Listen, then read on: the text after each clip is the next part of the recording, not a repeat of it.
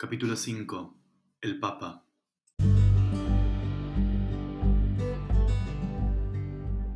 En esta ocasión dialogué con Lucio Báez. Lucio es la persona más generosa y noble que he conocido en esta última década.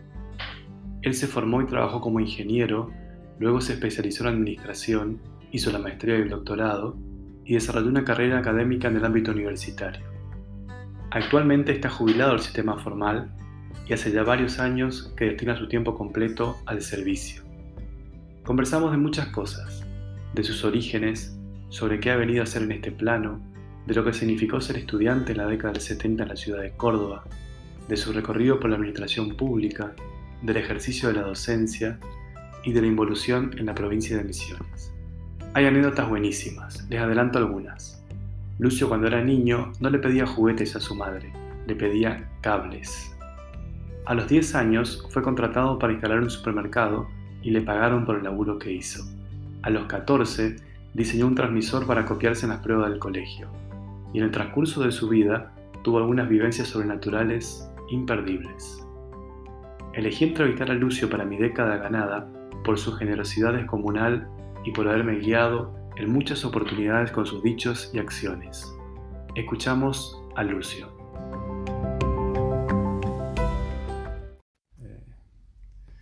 Bien, eh, ¿qué tal Lucio? ¿Cómo te va?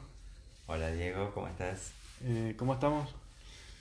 ¿Cómo estamos en este día de, lluvia? sí, es un día especial para quedarse más o menos quieto. Aparte de la pandemia, podemos poner un poquito de, frío, pero no tanto, está lindo afuera.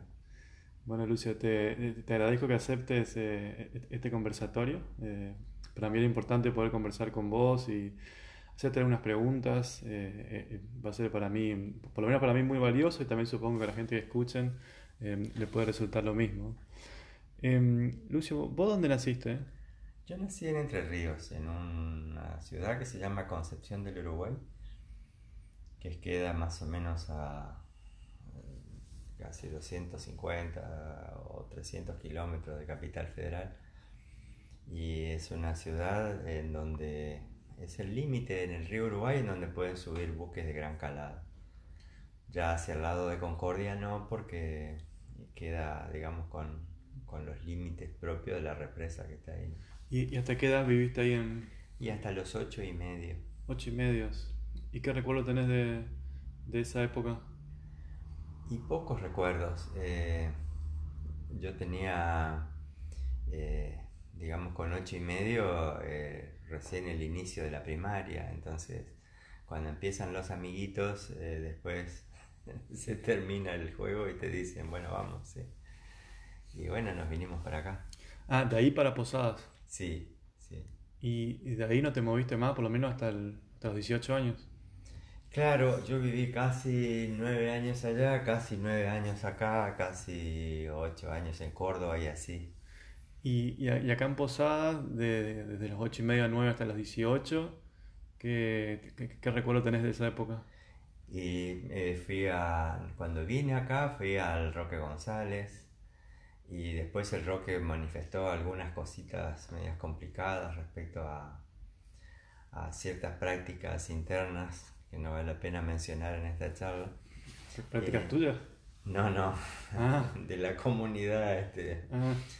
Yo era muy niño y, bueno, moraleja, mis padres me sacan de ahí, me llevan a la normal. Así que yo hice dos años en el Roque y dos años en la normal. Y ahí terminé la primaria. ¿Normal mixta? En la normal mixta, eh, cerca de tu barrio, Puebla. Sí, sí, donde yo hice jardín, primaria, secundaria. Claro. Y cuando termino la primaria en la normal me voy a la industrial y desde la industrial ya a Córdoba a estudiar ingeniería. generalmente la, gente de la industrial eh, quiere mucho a su, a su colegio. ¿Vos también tenés ese, ese sentimiento o, no? Sí, no sé si querer. Eh, yo aprecié muchísimo lo que me dieron ahí. Pero después también aprendes a valorar lo siguiente, que como vos tenés un doble turno, en donde en uno de ellos tenés la, instrucción más teórica, digamos, y la otra son talleres o educación física, eh, te aíslas mucho de lo social. Claro. Entonces, te cuesta después la integración. Yo tuve la suerte de estar siempre involucrado como un, un alumno casi como diferenciado de, de, esa corte y entonces el, resultado de eso era que yo era un poco el, el, representante y ya en quinto año de la industrial eh, capitaneaba ciertas cosas y en el sexto año de la industrial yo fui presidente de la Asociación de Estudiantes. Ah, de, en ese momento se llamaba ACODEC. ACODEC, pero hoy sería APES, ¿no? Eh, antes se llamaba APES y después se llamó APES. Pero en ese periodo de milicos eh, se ah. llamaba Asociación Coordinadora de Clubes Colegiales. Y como yo estaba en el club colegial en el, en el quinto año, en el sexto me eligen como presidente de, de ACODEC. Mira, o sea, tenía ya un perfil de liderazgo en, en, la adolescencia. Sí, y ese, ese liderazgo es este, eh, un liderazgo que también viene de la mano de otras prácticas porque me habían invitado un par de años antes a integrar lo que era la JCI Cámara Junior para, para jóvenes, digamos. Eh, es lo que hoy vendría a ser un Interact, digamos, eh, o, grupo Leo para los leones, digamos. y bueno, desde ahí también hice algún ejercicio de liderazgo.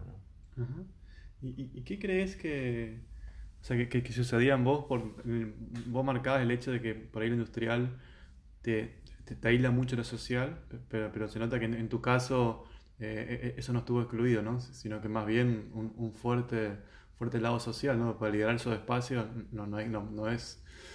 Eh, no va de la mano en que uno esté aislado, sino que hace referencia a que uno tiene justamente un, tinte más social. Sí, y más que sea eh, un representante de una escuela técnica quien lidere la, asociación de estudiantes. Eh, es como poco frecuente. Generalmente los presidentes siempre eran de escuelas con un perfil eh, diferente, ya sea del Nacional o del Roque o del Santa María, qué sé yo.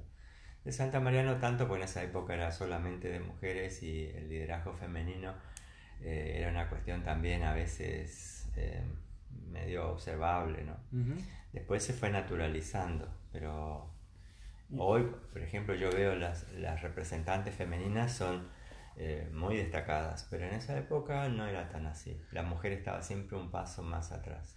¿Y, qué crees que, que, pasó en vos internamente para, o sea, para lidiar con, con, estas dos cuestiones que digo, de un colegio que está aislado, pero a la vez vos con un fuerte compromiso social?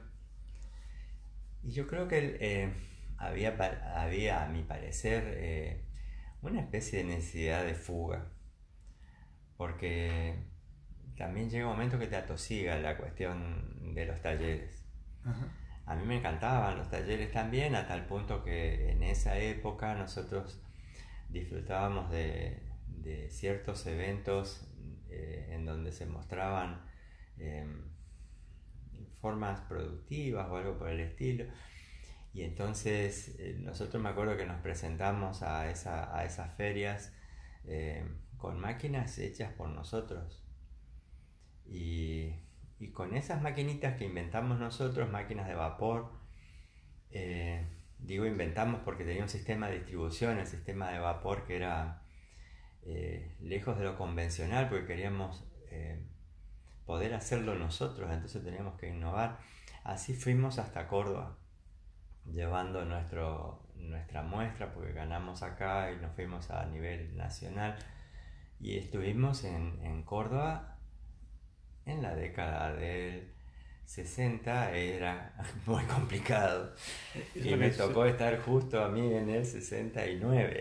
Estoy hablando del cordobazo, sí. Mira, ¿eso es lo que se denomina Feria de Ciencia hoy?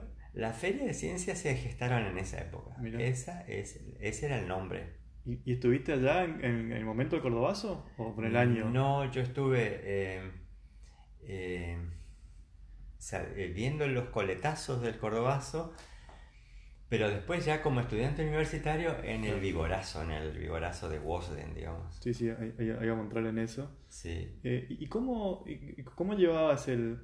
yo sé que la industrial es un colegio exigente, intenso, más por el doble turno. ¿Vos eras un buen alumno? ¿Cómo sobrellevaba la actividad de estas? Yo era un mal alumno. Ah. Era un mal alumno. En primero, segundo, tercer año era alumno de notas bajas por varios motivos algunas porque era bastante eh, eh, molesto para el docente eh, y en otras porque realmente no me interesaba. O sea, vos me hablabas de historia, geografía, literatura, qué sé yo, y yo era capaz de vomitar en ese momento. Pero si me hablabas de matemática, física y todas esas cosas, yo estaba casi al nivel del docente.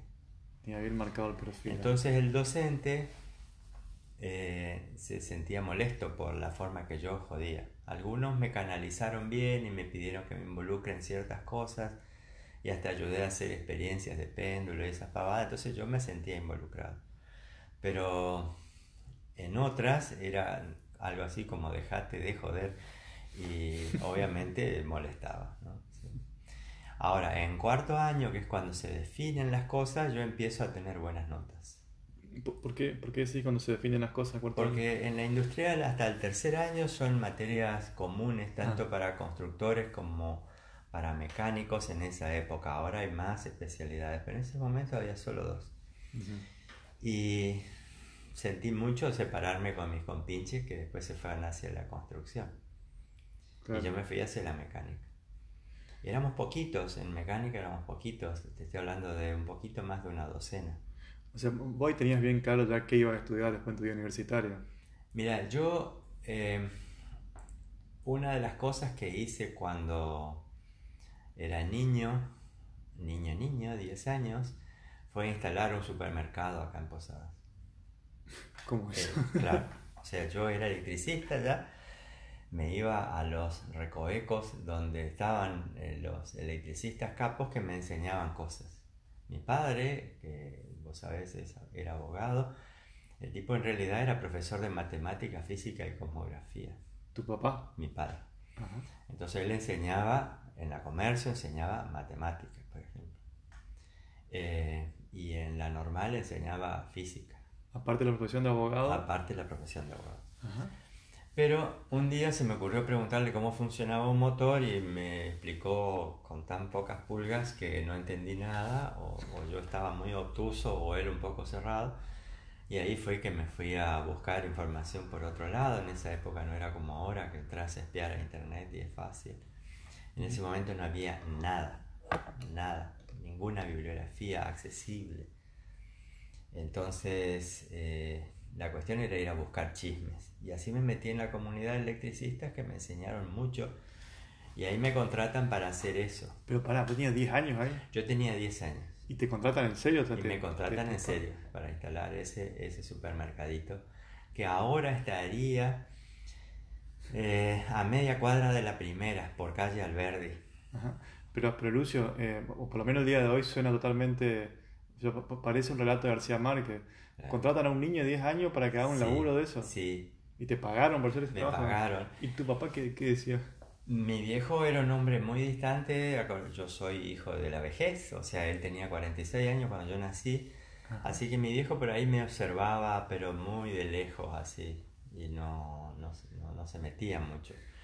Ya con 14 años que estaba en la escuela industrial, nosotros habíamos diseñado un sistema de comunicaciones en donde yo para copiar una prueba, porque yo de geografía, como te dije, historia, eso cero, entonces para copiar una prueba yo diseñé un transmisorcito con una grabadora, digamos, entonces a tal hora se tenía que disparar eso y poder escuchar. Entonces teníamos cada uno una espica metido entre la ropa con un cablecito con auricular y ahí supuestamente vamos a copiar. No te puedo creer, Lucio, lo que estás contando. pero bueno, tiene que ser contratado por... No me salió bien porque resulta que viene la empleada y ve que había muchas cosas andando en, la, en el dormitorio mío y fue y desenchufó todo y y todos recibimos un hermoso huevo como regalo a ese intento de O sea, estaba todo conectado en tu casa sí. y vos del colegio podías... Y eh, nosotros transmitíamos desde tres cuadras allá, pues yo vivía este, en Alberdi Pedernera casi, este, yo transmitía desde ahí, usábamos la parrilla del colchón, digamos, como un elemento de reflector de la antena. No estaba solo, yo había otros tres o cuatro locos más, entre ellos el que después fue un, ingeniero destacado de la, de la entidad binacional Yacyretá y así, tipos que, que, allá en esa época estaban muy metidos en las radiocomunicaciones. El otro de ellos fue el que se mató con, con Omar Ratti cuando cae el mm. avión. Este, y obviamente no estoy dando nombres acá para no involucrarlos directamente, pero te estoy hablando de referencias de tipos que existen y, con esas cositas nosotros ya andábamos eh, muy avanzados, digamos, en la radiocomunicación. Pero, y no, no ah, mirando hoy a, los, con los ojos de hoy, con el día de hoy, ¿no, ¿no te resulta extraño? O sea, yo a los 10 años tengo recuerdo de que lo único que importaba era jugar la pelota y hacer travesura. No, yo no, no. O sea, en, tu niñez no, era tanto el, el juego. No, nunca tuve muchos juegos, no. Pero, pero pero no era común. O sea, eh, vos eras en ese sentido especial, por decirlo con respecto al resto de los chicos. Claro. No, no era común. ¿Y, por, qué, por qué crees que, se debe eso? Yo me enteré bastante después de eso. ¿Por qué? ¿Por qué podría ser? Eh, metido en la, la, ocupación que estoy ahora, que sabes que también hago otras actividades que no tienen que ver ni con la ingeniería ni con la administración. Eh, me enteré que yo vengo a honrar a un bisabuelo que fue un radiotelegrafista de la época de Urquiza. Eh, esa es la, la, forma que yo justifico hoy el hecho que yo maneje tanto de eso.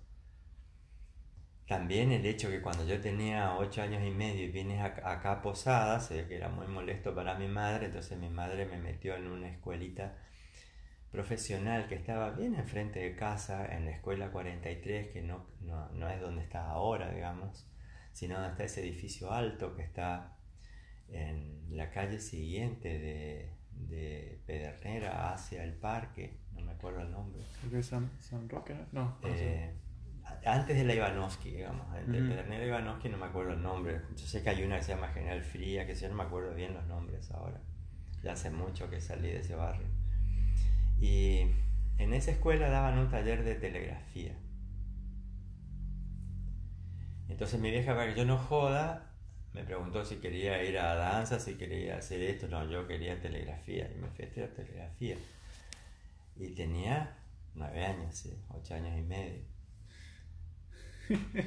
che, y me, me, genera mucha curiosidad de si salió bien el trabajo de la instalación en el supermercado, ¿no?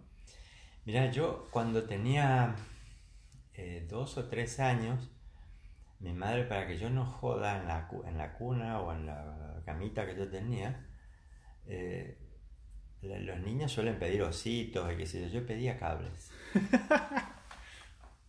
yo pedía cables. Eh. Y entonces yo empecé a armar circuitos eléctricos con cables y pilas y qué sé yo, con 5 o 7 años. Estaba, bien marcada la vocación de un inicio. ¿eh? Sí, yo no tuve ni una duda hacia dónde iba. Yo me fui a estudiar ingeniería así, con los ojos cerrados. Yo fui a estudiar mecánica en la industrial para hacer algo que sea de alguna manera afín. Pero yo quería estudiar electricidad y electrónica. y eso hice. El, recorrido por tu secundario o tu colegio secundario lo, elegiste vos. No es que te mandaron tus padres. No, no, no, yo fui. Es más, en ese momento no estaba bien visto ir a la escuela industrial. ¿Por qué? Era una escuela en donde se decía que todos eran, como se dice hoy, cabecitas, digamos, o sea, tipos que, ah, que socioeconómicamente no estaban bien posicionados. Mira, mira, mira. Sí. Eh, eso cambió, ya en mi época no, era más que nada un colegio para, personas eh, muy bueno, muy metidas en todo el tema esto que sí, la mecánica. Sí, en esa época era, eh, hay que acordarse que la industrial era antes de ser un secundario, un, un espacio de aprendizaje profesional, en donde te enseñaban lo que se llaman las artes, ¿no es cierto? y esas artes ligadas a la carpintería, la herrería, la construcción, qué sé yo, después hace que sea eso una escuela eh, industrial como se la conoce ahora. Pero en ese momento venía en una transición y era algo que no era muy apreciado. Y, Lucio, aparte, antes de pasar a, la época de la universidad, eh, aparte de, la, de, tu contratación con 10 años y de la anécdota a los 14 años donde te diseñado el sistema para copiarte, ¿acordás, ¿te acordás otro, otro tipo de anécdota de ese estilo en esa época? Y había muchas. había muchas. Por ejemplo, habíamos empezado a fumar y entonces no, no tenía que haber olores en las habitaciones donde fumaban porque si no nos cagaban a trompadas, así literalmente. ¿no? no es como ahora que a los niños que lo golpean, viste, pueden ir a, hacer alguna denuncia de agresión, ahí venía el chancletazo seguro. Entonces nuestros ventiladores siempre tenían una velocidad en directa y una en reversa. O sea, nosotros cambiamos el circuito de conexión para que gire al revés. Entonces, cuando escuchamos que alguien se acercaba a ese lugar, se metían los cigarrillos en un canasto lleno de arena y se ponía el ventilador andando en directa. Pero mientras tanto estaba en reversa y tirando el humo hacia afuera, digamos. Mirá vos, tipo un extractor así. Como extractor, sí. y entonces, y ahí después, Luce, cuando finalizaste ahí, eh, Córdoba. Y cuando termino la industrial, que la terminé en el tiempo normal, yo tenía 18 años, fui a Córdoba. Ok, ¿y qué recuerdo tenés de... ¿Cuántos años viviste en Córdoba? Nueve años me dijiste. Y yo empecé eh, en el año 70 en Córdoba, o sea, yo egresé en el 69 de la industrial, en el 70 me voy a Córdoba. Estamos hablando de épocas de matarse a tiros, ¿no es cierto? 70, 71 fue el vigorazo en el 71, en el 69 fue el cordobazo, el 70 era un año de mucha tensión, una Córdoba muy, muy rara. Eh, yo me voy a un lugar compartido con unos chicos que son también de Posadas, uno de ellos vive todavía acá. ¿Te acuerdas en qué, ¿en qué barrio estuviste cuando fuiste? Y yo entro en clínicas primero. Ahí cerca de la Plaza Colón. Claro, y me acuerdo que abro así las alacenas para ver dónde ponía mis platos y qué sé yo y había, no te exagero, 20 o 30 botellitas con algo adentro y unas mechitas raras. Yo dije, ¿qué será esto? No? Eran todas molotov preparadas para. Por supuesto ahí duré poco porque acá yo voy a ir a parar en cana en cualquier momento, así que no bien pude, me mudé. Pero fue un año complicado, más que cuando llegaba la noche, si tomaban clínicas, a veces no cenabas. Y obviamente a un pendejo así de esa edad no cenar es un castigo muy grande. Pero, vos vivías en el, en el predio de, no, de clínica, no, vos pagabas tu, propio, tu, propio hospedaje. Claro, yo tenía el alquiler compartido con estos chicos, eh, al lado donde estaba una oficina de, de la Universidad de Córdoba, eh, que era Bienestar Estudiantil. Y era una casona vieja, larga, me acuerdo, y ahí alquilábamos, y cada uno tenía su pieza y, en, y así en líneas generales de, de, de, todo ese, ese, proceso estudiantil, ¿qué, qué, recuerdo te deja o, con qué te quedas de...? Y mira, yo eh, después de, de, comer en, en, clínicas, ahí en unos, unas posibles que había que más o menos te alimentabas con algo, eh, me fui hacia eh, barrio un barrio que queda al lado de la ciudad universitaria hacia el sur, pasando la vía del otro lado. Se llama ah. Barrio Industria. Sí, tiene otro nombre ahora creo. Sí, al lado de Corsemar, digamos. Y entonces ahí sí íbamos al comedor. Un comedor impresionante. Comían entre 12 y 13 mil tipos por turno. Vos habrás conocido porque vos estuviste en Córdoba. Sí. Y yo me acuerdo cuando se tomaba el comedor íbamos a conocer la cocina y vos podías entrar al tacho de comida, digamos. O sea, tan grande que te podías meter adentro. No sé si entraste alguna vez a la cocina. Y tenía una compuerta abajo, esa gran cacerola, y de ahí sacaba la comida, ¿no es cierto? Eh, todo monstruoso era, todo era grande. Y cuando vos hacías la cola para entrar, en donde entraban de a paquetes de 200, 300 alumnos, eh, no te veías los zapatos.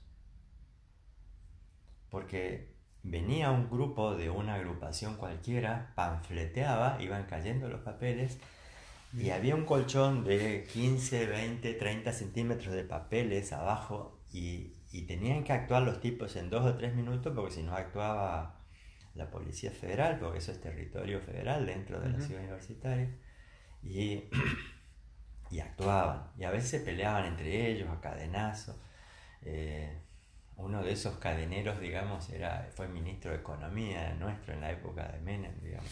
Mirá, claro. Este, ya sabemos cómo no fue, que hoy sigue hablando y dando recomendaciones económicas respecto a, cómo manejar divisas. Creo que fue medalla, de oro de la universidad. Y claro, sí, el caballo eh, y bueno, esa, esa, ese aluvión de cosas que te impactan eh, confrontaba con lo que me pasó a mí cuando yo en el 69, como presidente de la Asociación de Estudiantes, recibo la visita de un miembro del servicio de inteligencia, que era amigo de mi padre, y me dice el tipo, mira, nosotros te venimos siguiendo, venimos haciendo esto, sabemos que estás haciendo. Entonces ahí sí fui a hablar con mi viejo.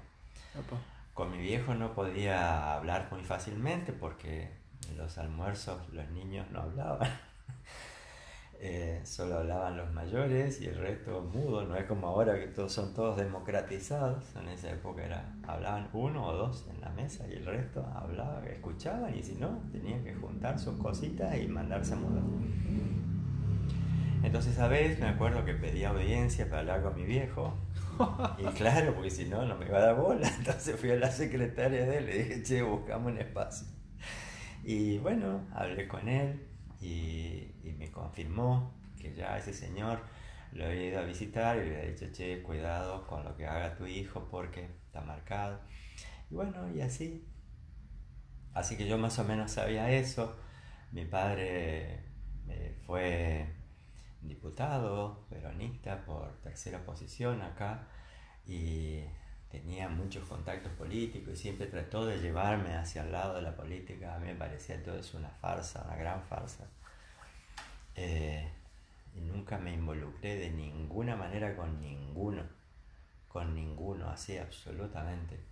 Y si hice algo con mis camaradas, eh, fue decirles, eh, cuidado esto, cuidado aquello, porque es algo jodido. Y sí lo que hicimos durante esos años fue ponernos a armar equipos de música y televisores. Era lo que armábamos nosotros en Córdoba en los primeros años. Eh, era un grupo de ocho alumnos, algunos de acá de Misiones, otros de otros lugares, no todos de la misma disciplina de ingeniería, pero habíamos armado una estructura en donde armábamos nuestras propias este, matrices, vendimos nuestros equipos de audio y una vez habíamos vendido todos nuestros equipos y nos íbamos a ir a Buenos Aires para comprar más materiales. Y nos agarra el Rodríguez. Uh. Y esa fue la primera vez en donde yo quedé absolutamente dado vuelta en lo económico. O sea, era... ¿Qué año fue eso? Y mira, yo tenía más o menos 20 años, o sea que habrá sido en el 71, 72, por ahí, no sé. Pero, vos, tu, tu, subsistencia económica en Córdoba, ¿la plata te mandaban tus padres? Mi padre y mis me mandaban guita. Pero yo, ya desde los 14 años, yo viajaba solo a Buenos Aires con mis recursos a comprar materiales. En avión iba yo, desde Posada. ¿Y, qué? ¿Materiales para, para qué? Para, para la huevada que me gustaba hacer a mí, sí. Sí. Che, Lucio, ¿y, vos en qué año te recibiste en Córdoba? Y yo me recibo en el 78. Uh, o sea que en el 76 vos estabas en Córdoba cuando fue el golpe. en Córdoba, sí. En el, en el... La historia es más o menos así. Yo entro a la Católica de Córdoba en el 70. Y en el 71 al secretario académico de Córdoba, de la Universidad Católica de Córdoba, lo encuentran con una valijita llena de trotil. ¿Qué es trotil? El trotil es una sustancia precursora para un explosivo. Mira. Entonces, la Fundación Reina Fabiola, que mandaba de Holanda fondos para la Universidad Católica de Córdoba, deja de mandarle fondos y levantan los precios de las matrículas porque no había cómo sustentar eso. Y a su vez la gente duda de quién más estaba involucrado en eso.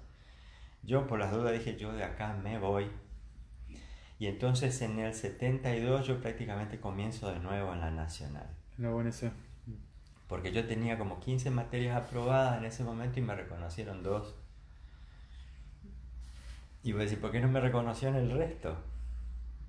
La verdad que fue una cuestión aberrante. Yo tenía muchas físicas aprobadas y tuve que empezar de nuevo con física 1, física 2.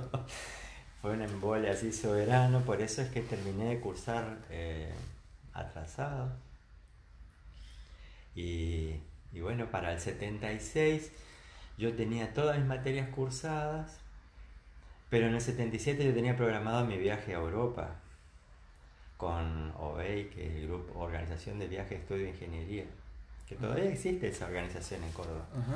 Y, y, nos fuimos cuatro meses a Europa. ¿Y qué te fuiste de, de, paseo laboral? ¿Qué, No, teníamos una beca en Alemania, en la DAD, teníamos eh, tramitos así de, de, de soporte en Francia, en Italia Así que por todos los lugares donde fuimos estuvimos recorriendo lugares, industrias, este, cosas maravillosas. Por ejemplo, descubrimos que los alemanes armaban puentes solamente desde un lugar, de, un lado del, del, eh, de la brecha que se iba a cubrir con el puente, solo con ocho tipos y después lo extendían al puente. Cuando vimos eso, dijimos, ¿qué hacemos nosotros con nuestras industrias de construcción que están tan atrasadas que hoy en la Argentina no hacen lo que estaban haciendo los alemanes en el año 77? Eso te muestra el grado de desarrollo de mierda que tenemos nosotros, ¿no es cierto? En todo. Porque las industrias que tenemos nosotros acá son todas industrias colgadas de un desarrollo tecnológico que está hecho en la cabeza de algún tipo que es de afuera. Y muchos de esos tipos de afuera también son argentinos. Pero que no se podrían bancar estar acá. Sí, Lucy, tuviste cuatro meses en Europa con veintipico de años. Eh, independientemente de esto de contar, de que no, podías creer el, laburo de los alemanes, ¿qué, ¿qué, te dejó esos cuatro meses ahí en Europa? Porque imagino que te dan vuelta a la cabeza. Te dan vuelta a la cabeza. O sea, cuando regresaste a Argentina, ¿qué, era lo que.? Cuando regresé a Argentina me pareció como entrar a una prisión. Porque entrar a Ezeiza y ver todos caras adultas, eh, colores grises, eh, gente triste, eh, sin vida, sin esperanza, sin nada, vos decís, ¿qué? ¿dónde estoy? Pero ya había vuelto. Cuando yo estaba allá, mis parientes de allá me dijeron, ¿por qué no te quedas? y yo dije, no, yo quiero primero dejar las cosas cerradas, porque yo había dejado algunas materias sin terminar Así que... ¿Y vos estabas en, pareja ahí o no estabas en pareja? Yo fui con mi, con mi mujer. con tu mujer? sí. ¿Y ahí tenía dos hijos ya en ese momento. Tenía dos hijos, que estaba Lucio... Y María del Milagro. ¿Y qué quedaron con, con, los abuelos? Quedaron con los abuelos. Esa, esa salvajada que nos mandamos con mi mujer, hasta hoy estamos pagándola, digamos, porque son cosas que uno no se da cuenta el precio de, de, de cuánto cuesta abandonar un niño, ¿no? Recién cuando volvés y te das cuenta los dramas que tiene ese niño luego del abandono, eh, uno dice, ¿qué hice, no? Pero en ese momento no teníamos conciencia, no lo hicimos adrede para decir vamos a cagarle la vida a estos chicos, sino lo hicimos porque nos parecía que había que hacerlo.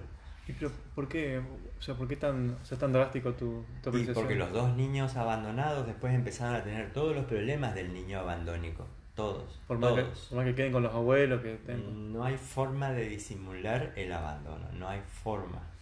Mira. Sí. Eso lo aprendí después yo. Mm. Haciendo lo que vos sabes que hago. Pero eh, eh, hoy no podría decir que podría hacer lo mismo que recomiende a alguien que haga eso.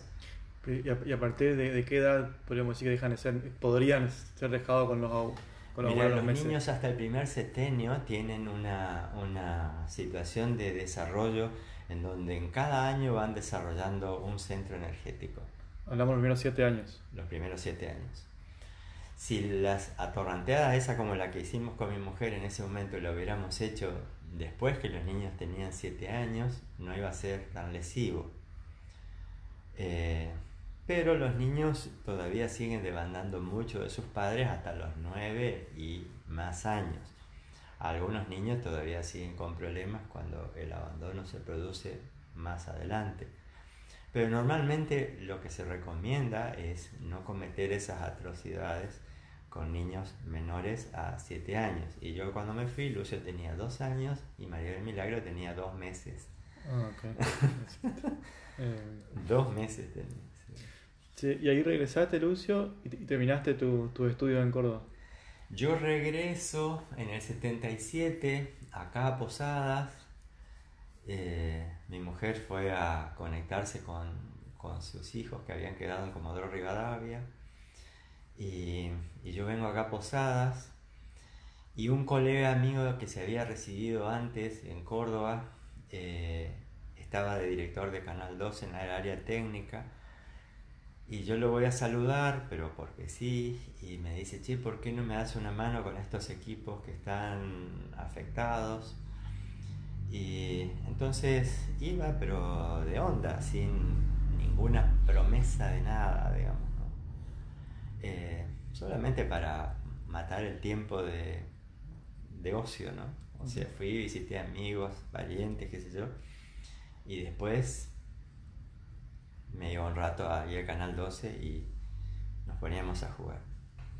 Eso fue unos meses en el 77. Después hay un conflicto con el ingeniero S y en diciembre del 77 me van a buscar y me dicen queremos que vos te hagas cargo de la dirección de área técnica de Canal 12. Y los que me van a buscar son del gremio. O sea, había un director ahí que estaba como interventor porque era época militar. Pero la, fuerza venía de, los muchachos, porque ellos consideraban de que yo les podía ayudar, digamos, a incluso a reencauzarse, porque muchos de ellos eh, venían de, lo que antes era Canal 12 en Posadas, se llamaba Ultravox de Canal 2, que era de los Bonetti, y, pero otros no. Otros operadores, por ejemplo, eran tipos que estaban mirando la tele eh, porque eran lustrabotas. Y cuando el operador que había sido capacitado para eso eh, quería ir a fumarse un puchito afuera, le decía, mira, cuando pase tal cosa, apretá este botón y corre esta palanquita.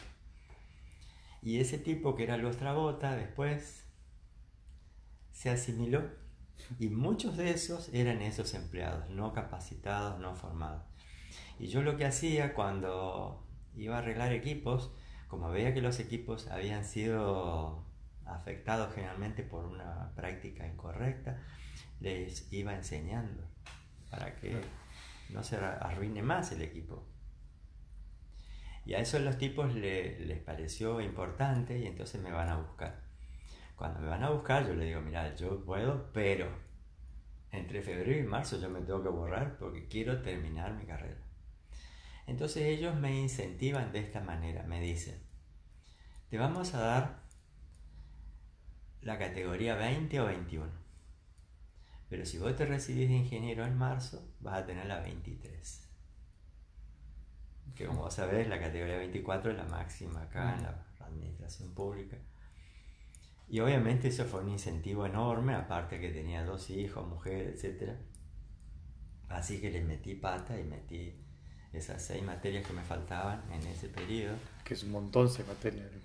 con la ayuda de chicos que hoy ya son ingenieros reconocidos acá en Posada, este, que me, permitieron ir a sus casas y usar eso como lugar de, albergue, ¿no es cierto? ¿Pero estudiaste acá o, preparaste la materia en Posada o en Posadas, ah, me fui allá tres o cuatro semanas y le metí todo. todo Y ahí finalizaste y volviste a posar, instalaste con el cargo. Exacto, terminé el 15 de marzo del 78 eh, y, me volví ya con. Mostré mis papelitos y me cumplieron, me dieron la categoría 23. Y te pusiste a laburar acá en Posada. Y ahí laburé un año. y ahí te quedaste acá en medio que. Nunca más me fui de Posada. Nunca más te fuiste de Posada. Y independientemente de, de, la época marcada de, violencia, incertidumbre, esa de estudiantil, ¿qué, qué, recuerdo te deja la, la, ciudad de Córdoba? Y mira, eh, Córdoba eh, para nosotros era un, una ciudad llena de tentaciones, una ciudad grande, importante, en donde todos los fines de semana la gente iba a hacer mini turismo a algún lugar y conocían espacios que eran muy lindos. Y yo a eso no le daba mucha bola. Yo me puse a producir mis equipos. No eran míos, era de esa asociación de ocho vagos en donde yo estaba ahí, obviamente, haciendo una parte técnica, mientras que otros hacían más comercial. ¿Por ese laburo ustedes trabajaban, cobraban por ese laburo que hacían? Nosotros vendíamos los equipos, sí, ganamos, nos iba bien. O sea, nosotros teníamos una vida bastante holgadita. Sí. O sea, recibíamos el, este, el giro o la transferencia, que en ese momento eran giros, y como había huelgas de correo, a veces se, juntaban dos o tres meses sin poder ir a cobrar. Y, bueno, teníamos siempre el plan B, digamos. ¿Y te gustó la experiencia de Córdoba? Y la experiencia de Córdoba para mí fue un poco atípica, porque para muchos significó la joda, me acuerdo de compañeros que se pasaban de joda en joda. Y yo no podía mandarme eso, porque como te dije, yo era hijo de la vejez y sabía que mis padres eran grandes y no sabía si yo iba a tener crédito para terminar. Felizmente me sobrellevaron bastante, porque mis viejos se murieron bastante después. O sea, yo terminé de cursar en el 76 y mis viejos se murieron en el 96. 20 años. Entonces, vos decís, bueno, hiciste las previsiones inútiles. Bueno, pero no quería estar ahí al pedo. A mí el estar al pedo me molesta, me fastidia. Además, yo veo a alguien al pedo y digo, ¿qué está haciendo este tipo?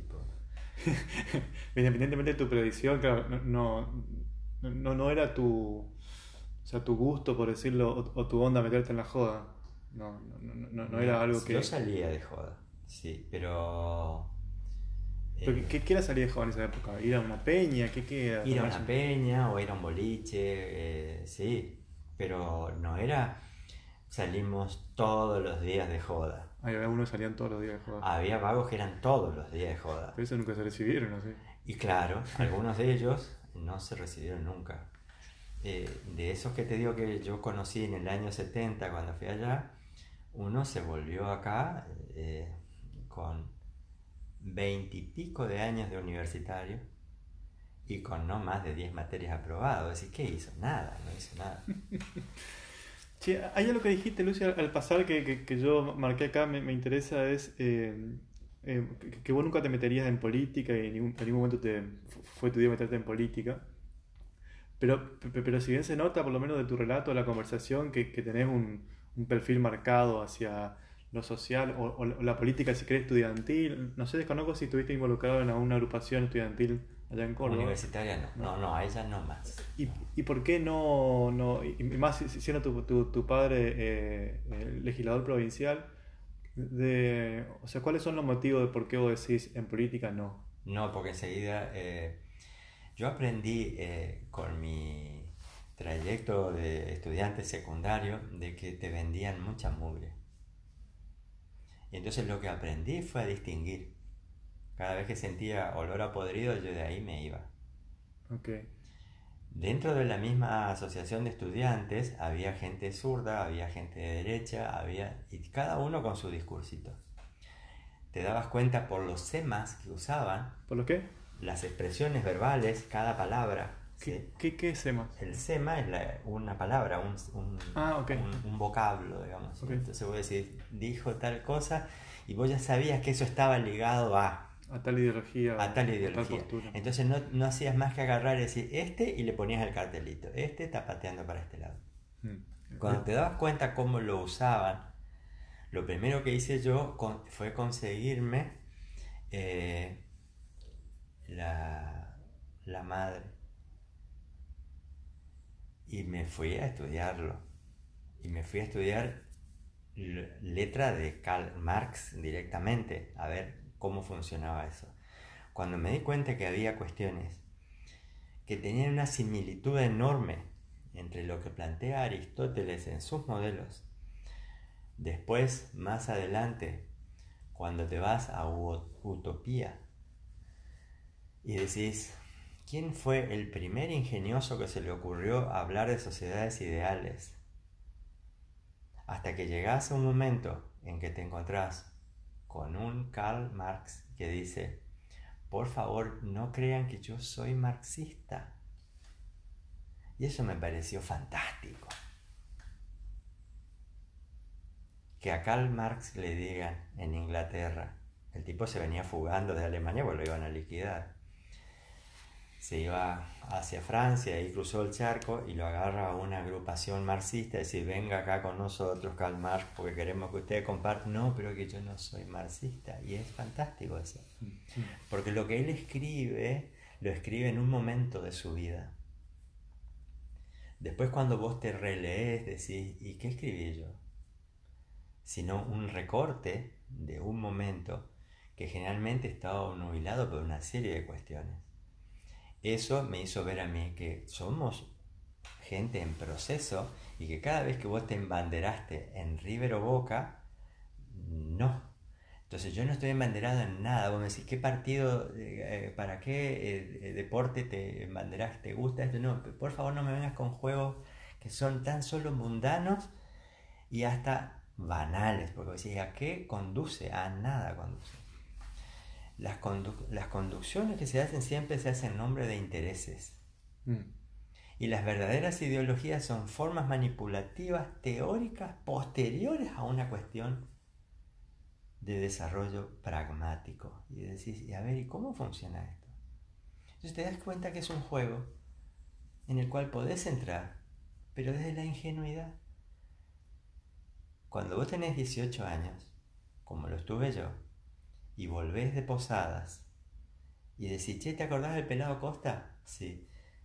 Él murió armando una bomba. Ah, mira vos, 18 años. Y vos decís, y el pelado Costa era mi compañero. Estudiábamos juntos y no está más. Vos decís, ¿en nombre de qué murió? Y te encontrás con el gran drama que presenta el mismo Galileo cuando la agarran a Galileo y le dicen, ¿qué dijiste? Y él dice, bueno, en fin, yo, este, mirá, la verdad que esta teoría heliocéntrica la voy a revisar, me parece que me equivoqué, porque ya estaba la hoguera preparada. Y ya lo habían cocinado a su amigo. Entonces decís, en nombre de la vida, ¿yo soy capaz de jugarme en la muerte? Y hay una cuestión tan paradójica que vos decís, no, para. Durante años yo caminaba por las verderas de Córdoba al lado de cadáveres. Porque donde sabían que en un departamento había estudiantes zurdos, en el departamento de la vereda de enfrente ponían un obús, le disparaban y desaparecía el departamento. Quedaban los palitos de hormigón, digamos, de las columnas, y el resto no quedaba nada. Y después sacaban los cadáveres y quedaban todos puestos en la vereda para que la gente vea el resultado. Cuando veías qué se hacía desde la otra banda, porque yo tenía un vecino que era sargento de administración en el ejército argentino en Córdoba, me decía, ¿no querés venir a comer a fin de semana? Van a venir unos amigos, qué sé yo. Y venían sus amigos. Otros también, como se llamaban en esa jerga, sunchos, o sea, suboficiales. Pero se llamaban sunchos bandidos, porque eran miembros de la banda, o sea, tocaban la, banda este, del ejército, qué sé yo, temas militares o lo que sea. ¿Y qué tarea hacían los fines de semana para hacer plata. Les daban una lista de gente y decían, estos tráiganlo vivos o muertos. Entonces, vos decís, ¿quién es el que tiene la verdad? El que está del lado de la zurda, chicos de NERP, chicos de montoneros, eran mis compañeros. Por Dios, si vos me decís eso, me, lo leí en un diario. No, estaban, eran mis compañeros, eh, vivíamos juntos, compartíamos cosas, yo escuchaba sus discursos, sabía sus intereses. Cuando me decían, ¿no querés pasar un fin de semana en Entre Ríos viviendo una experiencia en donde vamos a hacer apoyo comunitarios? ¿Para qué van a hacer? ¿En nombre de qué lo van a hacer? Porque en realidad era en nombre de un entrenamiento encubierto. Voy a no, ese juego no, yo ese juego no voy a jugar. Y así fui ladeando todo eso y no me involucré nunca. ¿Y, en la política partidaria, eh, ya post dictadura en democracia, nunca te interesó? No, no, no.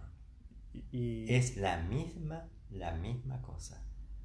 Es jugar juegos perversos en donde veo solamente a mis camaradas y el resto que se pudran. Eso yo no quiero. Yo digo, cuando alguien venga con una mirada amplia y diga, vamos a mirar el mundo en serio, no a la pandilla que me secunda, mm, no armar una banda de rapaces, o sin ser rapaces, una banda de locos en donde van a matar en nombre del bien común. Vos decís, a ver, pará, ¿qué estás diciendo? Es absolutamente paradójico. Tipos que volaron como si fuera un, un, gorrión tras un escopetazo jodiendo con, cosas como esta. Decir, no, yo eso no me juego. Yo lo vi, no es que yo lo escuché y alguien me lo contó. Yo lo vi, yo lo viví, eso en mis narices ocurría. Mm. El barrio donde yo vivía se tomaba casi todos los días. Las marchas que venían de los tipos de los gremios de metalmecánicos, generalmente entrando por las avenidas principales, destruían todo. Cuando yo vi eh, cómo fue el vivorazo, cómo se organizó, esa espontaneidad, digamos, no fue tal. Había un, un elemento enhebrador por detrás. Y vos decís, ¿y qué se pretende? Yo no quería ni una ni otra cosa. Lo que pretendía es que los tipos que eran dirigentes de eso sean honestos. Y no lo eran. Entonces jamás podía seguirlo. Lucio, en, en, tu regreso acá en, Misiones, que tuviste ese cargo ahí en Canal 12 durante un año, eh, de ahí más vos te dedicaste a laburar a, lo tuyo, ¿no? no, el asunto fue así. Yo estaba cómodo, tranquilo, contento, llegaba a fin de mes y cobraba un sueldazo. Y resulta que un día me viene con un expediente en donde se tenían que hacer en la obra de repetidoras una serie de remodelaciones. Yo había sido inspector de la obra repetidora durante todo el año 78, año del Mundial. Había que hacer que las repetidoras funcionen bien y salir con el Mundial al aire. Había zonas de sombra en donde no se recibía Canal 12 en algunos lugares atrás de los faldeos de los cerros principalmente, entonces se pretendía hacer una ampliación de la obra para que la gente tenga ese servicio de Canal 2. Entonces yo me pongo a ver los cálculos y le digo al que me trae desde el área administrativa el expediente, le digo, mira, acá hay un error, porque me parece que hay un cero de más. Me dice, no, no hay error, vos tenés que firmarlo así como está. Le dije, yo así no firmo. Entonces tenés que irte. Me dice, ah, no, le digo, escúchame, no, no, me voy a ir así nomás. Yo hice bien, buena letra acá, así que si quieren, échenme. Entonces me dice, ah, ¿querías que te echemos? Bueno, entonces me echan con la ley de prescindibilidad, como si yo fuera un subversivo. Con lo cual no pude entrar nunca más a la función pública. ¿Y qué significó eso? Que yo me largué a hacer mi propia empresa. Y ahí ponemos una empresa que se llama GPS. Ahora se llama GPS, los geoposicionadores, pero ese se llamaba Grupo Productor de Sistemas. GPS arranca en el año 79, después que me echan a la mierda del Canal 12, y duró hasta el año 96. ¿y, en esa transición eh, llegaste a pasar hambre? En esa transición no llegué a pasar hambre, llegamos a cagarnos de hambre. Mis hijos tenían la mala costumbre de comer cada cuatro horas y no había con qué. Así que recibí ayudas de todos lados, oh. de mis padres, de lo que sea, era eh, hasta que empezó a funcionar GPS. GPS. empezó a funcionar cuando hicimos los Vanguard, el Vanguard 1, el Vanguard 2. Y entonces ahí empezamos a agarrar guita, pero a montones. Llegamos a tener media docena de ingenieros trabajando en GPS. ¿Cuántos años demoró el, inicio económico de GPS? ¿Cuánto tiempo? Y mirá, en el 80 se hizo el primer Vanguard. ¿Y vos arrancaste con GPS? Y en el 81 el segundo. ¿Y vos arrancaste con En el 79. Ah. Así que prácticamente un año pasamos galgueando. Claro. Pero después empezaron los beneficios, sí. Y, y, después de esos casi 20 años de, de, laburo de forma privada, bueno, eh, ¿para dónde fuiste? ¿Cuando cerraste la empresa o cuando...? No, nunca más entré a laburar a ninguna repartición. Perdón, me rectifico. En el 88, Chango Coria, que estaba de director de Canal 12, me dice, por favor, vuelve. y yo le dije, no, no, nunca más. Y entonces me dice, bueno, ¿qué hacemos? Y no sé, mirá, poner acá, eh, había unos ingenieros muy capos, muchos de ellos están todavía ahí en Canal 12, ya son viejitos como yo. Y me dijeron, pero venite vos por lo menos unos meses para que eh, ellos hagan la transición. Y me contrataron por un año. Pero a los 6, 7 meses, esos tipos, esos ingenieros que son brillantes, eran más capos que yo. Entonces le dije a Chango, Chango, yo cancelo el contrato. Me dice, no, ¿cómo te vas a ir? no, no quiero más, yo no quiero vivir de UPA, yo quiero hacer lo que tengo que hacer. Esto tengo que hacerlo y lo hice. Y ya está, y ellos funcionan re bien. Yo estoy ya al cohete, no quiero estar acá y me fui. Y así fue.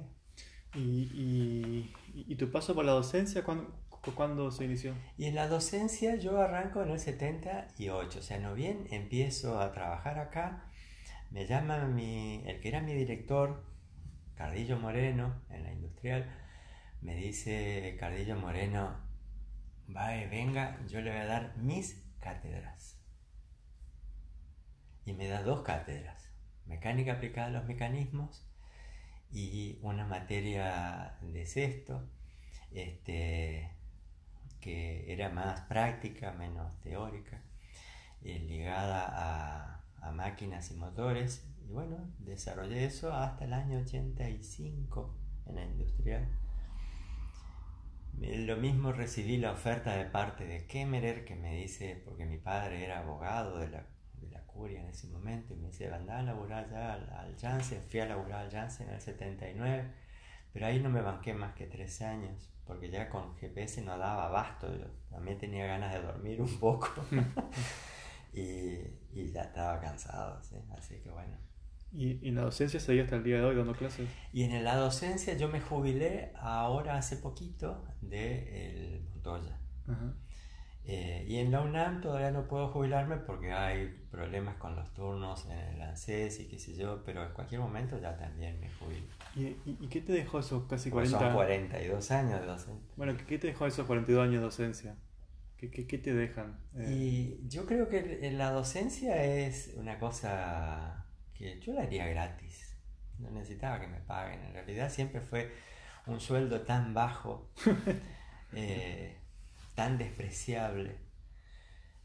Eh, me daba vergüenza por mis camaradas, porque ellos vivían de eso. Yo felizmente no, porque tenía mi laburo profesional. Pero nunca, cuando tuve la mayor carga horaria, que no sé si llegué a tener más de 10 horas de clase, porque nunca quise tener mucho tampoco, jamás tuve retribuciones que sean significativas para lo que yo recibía en lo otro. Eh, así que bueno, era una cosa así. Hoy sigue siendo igual, es una vergüenza. Es una vergüenza. Que hoy te digan en la provincia que los docentes están bien pagos, es una vergüenza. ¿Y sabes por qué digo es una vergüenza? Porque yo tengo la misma carga horaria en la UNAM que en el Montoya. Y en el Montoya llegué a ganar igual que en la UNAM hace unos años, hará 10 años. Ahora el Montoya pagaba un tercio de lo que pagaba la UNAM. Y vos decís, ¿de qué estamos hablando? ¿De una asimetría entre el orden nacional y provincial? No, estamos hablando de un sentido ausente del propósito educativo. Es, si vos querés tener un país en serio, pone solo educación, como hizo Corea. Corea desarrolló Corea, Corea del Sur, con planes pedidos a la nación argentina para que le digan cómo lo, hacían ellos con la ley sarmientina. Mm. Ni siquiera estamos hablando de la ley que después se reforma Mercedes Alfonsín y le termine de poner el moñito don Carlos Saúl y, la después que reforman los chicos esto, Néstor y compañía. No, estamos hablando de que Corea se desarrolla con la ley de Sarmiento. Y nosotros no hicimos nada con eso. Cuando fingimos hacer cambios, cambiamos banquitos, butacas, huevadas, pero dejamos a todos los docentes haciendo la misma pavada. Yo creo, fundamentalmente esto, que a los docentes hay que matarlos a todos. A todos. O sea, mi hermana era docente, a mi hermana habría que matarla, yo era docente, a mí había que matarme. ¿Por qué? Porque seguimos haciendo lo mismo. Y no se puede hacer lo mismo. Y vos decís, ¿cómo haces para matarte de forma figurada sin matarlo llevándolo a la tumba? Con reentrenamientos en serio. Y eso hicimos nosotros acá, entre el año 98 hasta casi el 2016, por ahí, hicimos reformulaciones. ¿Y sabés qué recibíamos nosotros? Como andaban bien nuestros talleres, recibíamos como halago que copien nuestros talleres, pero entregándole los certificados sin ningún esfuerzo a los tipos. Y vos decís, eso es una estafa. Se finge que se enseña y los alumnos simulan que aprenden y eso es ser muy, muy perverso, porque no vamos a desarrollar nunca la Argentina así. Eh, Lucio, hay algo que a mí me genera eh, un poco de intriga, eh, sobre todo con vos, que es con, respecto a qué te dedicas. Eh, yo sé y sabemos por otro lado que sos ingeniero, sos, docente, te, dedicaste bueno, un, poquito de tiempo en la parte pública, después más que nada en la parte privada, pero también sé que te dedicas mucho al, servicio, sé que sos un referente no sé cómo decirlo, pero llamémoslo espiritual de, muchas personas aquí por, la ciudad, por la provincia. Em, cuando te preguntan a vos actualmente a qué te dedicas, ¿qué, qué, respondes? Y mira, ya estoy casi jubilado. Yo maté a mi ingeniero, perdón, empecé a matar a mi ingeniero cuando me metí en administración, en el año 97. Eh, tengo una maestría en administración, hice un doctorado en administración, nunca presenté la tesis para optar por ser doctor en administración. Eh, esa tesis está hecha. Eh, me parece que es muy difícil sostenerla porque se trata del estudio del uso de la intuición y de parte de los gerentes, ¿no es cierto? Nosotros eso lo teníamos bien afirmado, demoré muchísimo en encontrar la forma de poder probar que eso es así. Pero después eh, prácticamente desistí, ya estoy un poco grande para eso. ¿Y qué descubro haciendo mi doctorado en administración?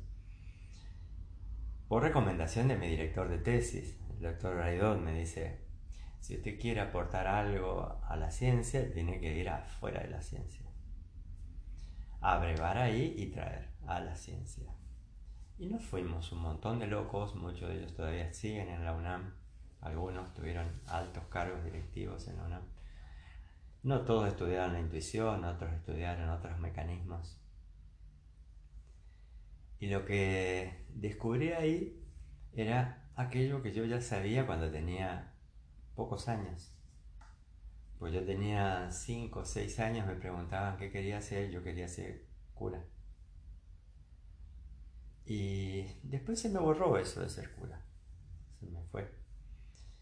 Y si hoy me decís que eres ser cura, te digo, pero ni en pedo, no.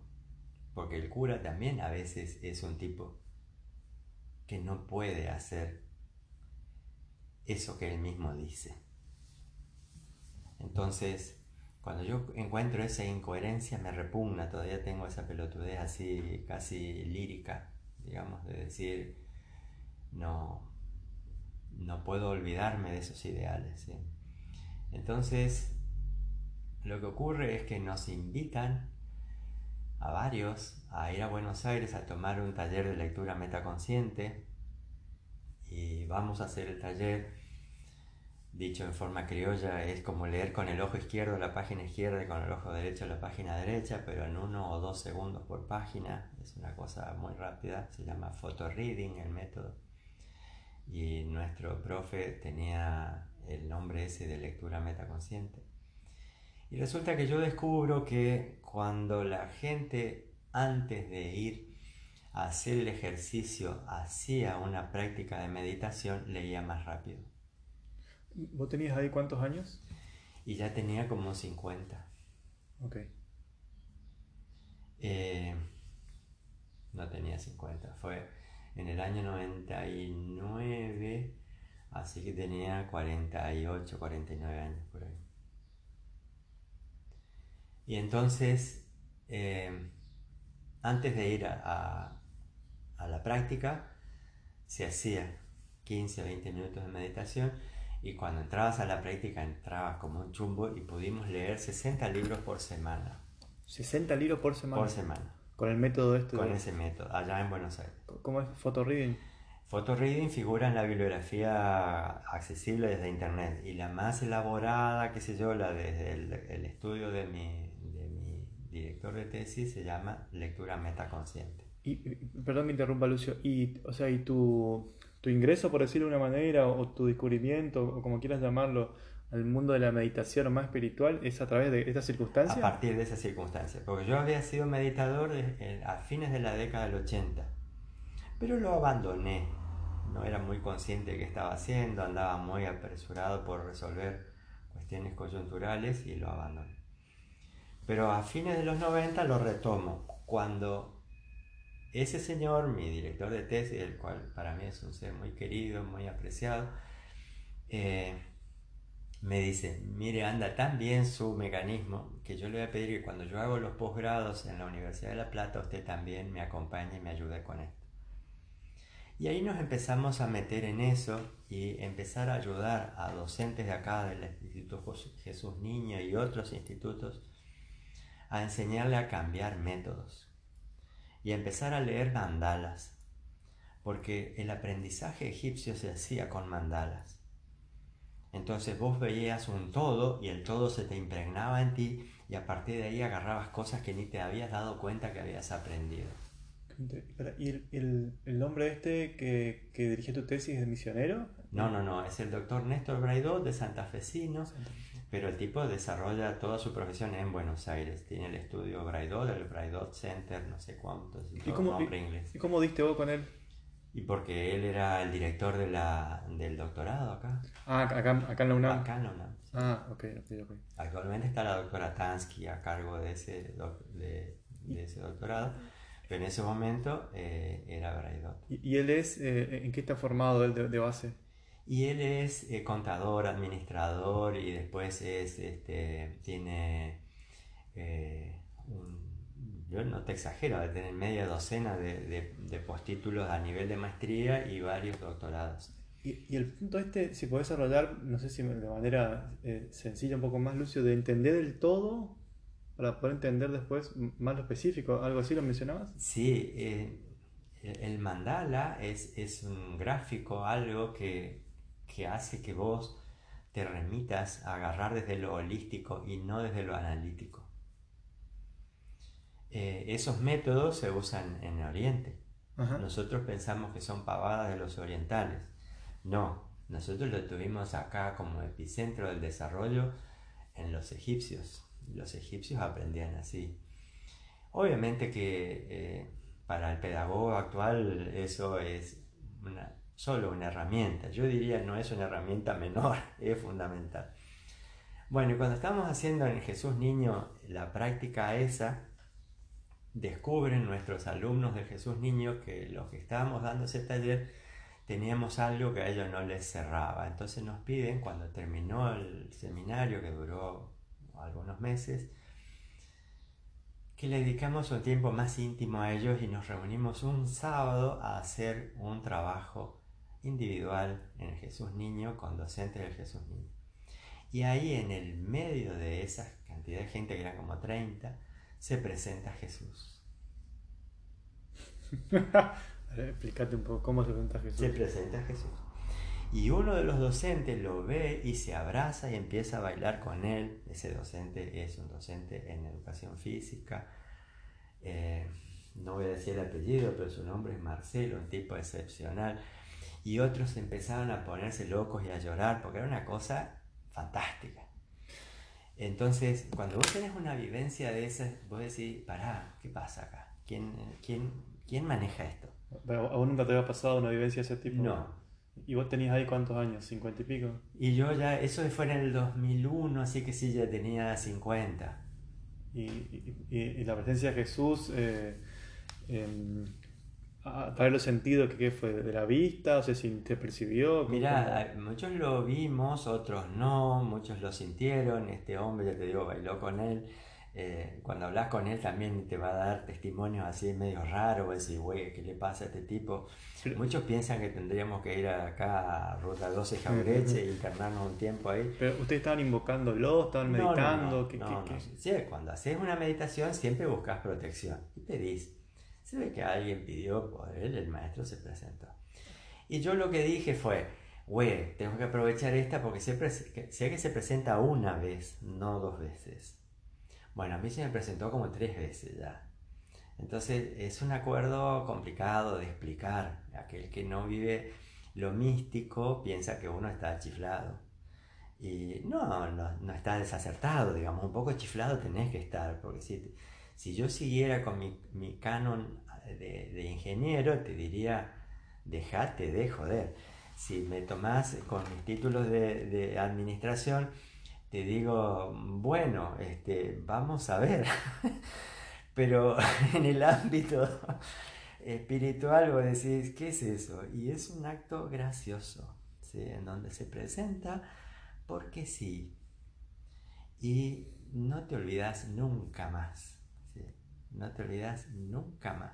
Son sensaciones muy raras. Es una cosa que no es como cuando te vas a la Virgen de Salta, que decís, bueno, la invocan bien la Virgen, es una cosa repetitiva, más o menos previsible y mediada por una persona eh, este, que decís, ella es la que hace de vehículo. No, nosotros no sabíamos quién era el validado ahí, sabíamos que se presentó y solo dijimos gracias Señor, ¿no es cierto? ¿Y vos sos creyente, Lucio? O, bueno, hasta ese momento yo no le daba bola a, mucho a la religión que mi madre nos impregna, porque mi madre eh, viene de una familia absolutamente católica y absolutamente mariana. Yo te dije, el pueblo donde yo soy es Concepción del Uruguay. Concepción del Uruguay eh, está, eh, digamos, como impregnado por la presencia de la Inmaculada Concepción, ¿no es cierto? Sí.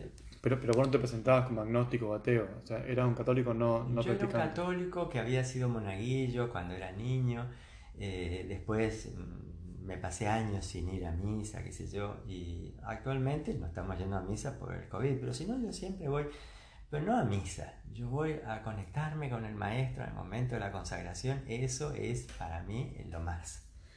Ok, y, y Lucio, y a partir de esa aparición ahí con vos con 51 años más o menos, fue un punto de inflexión con respecto a... Exacto. ese Fue el punto. Porque a partir de ahí decís, ¿qué estoy haciendo? ¿Qué estoy haciendo?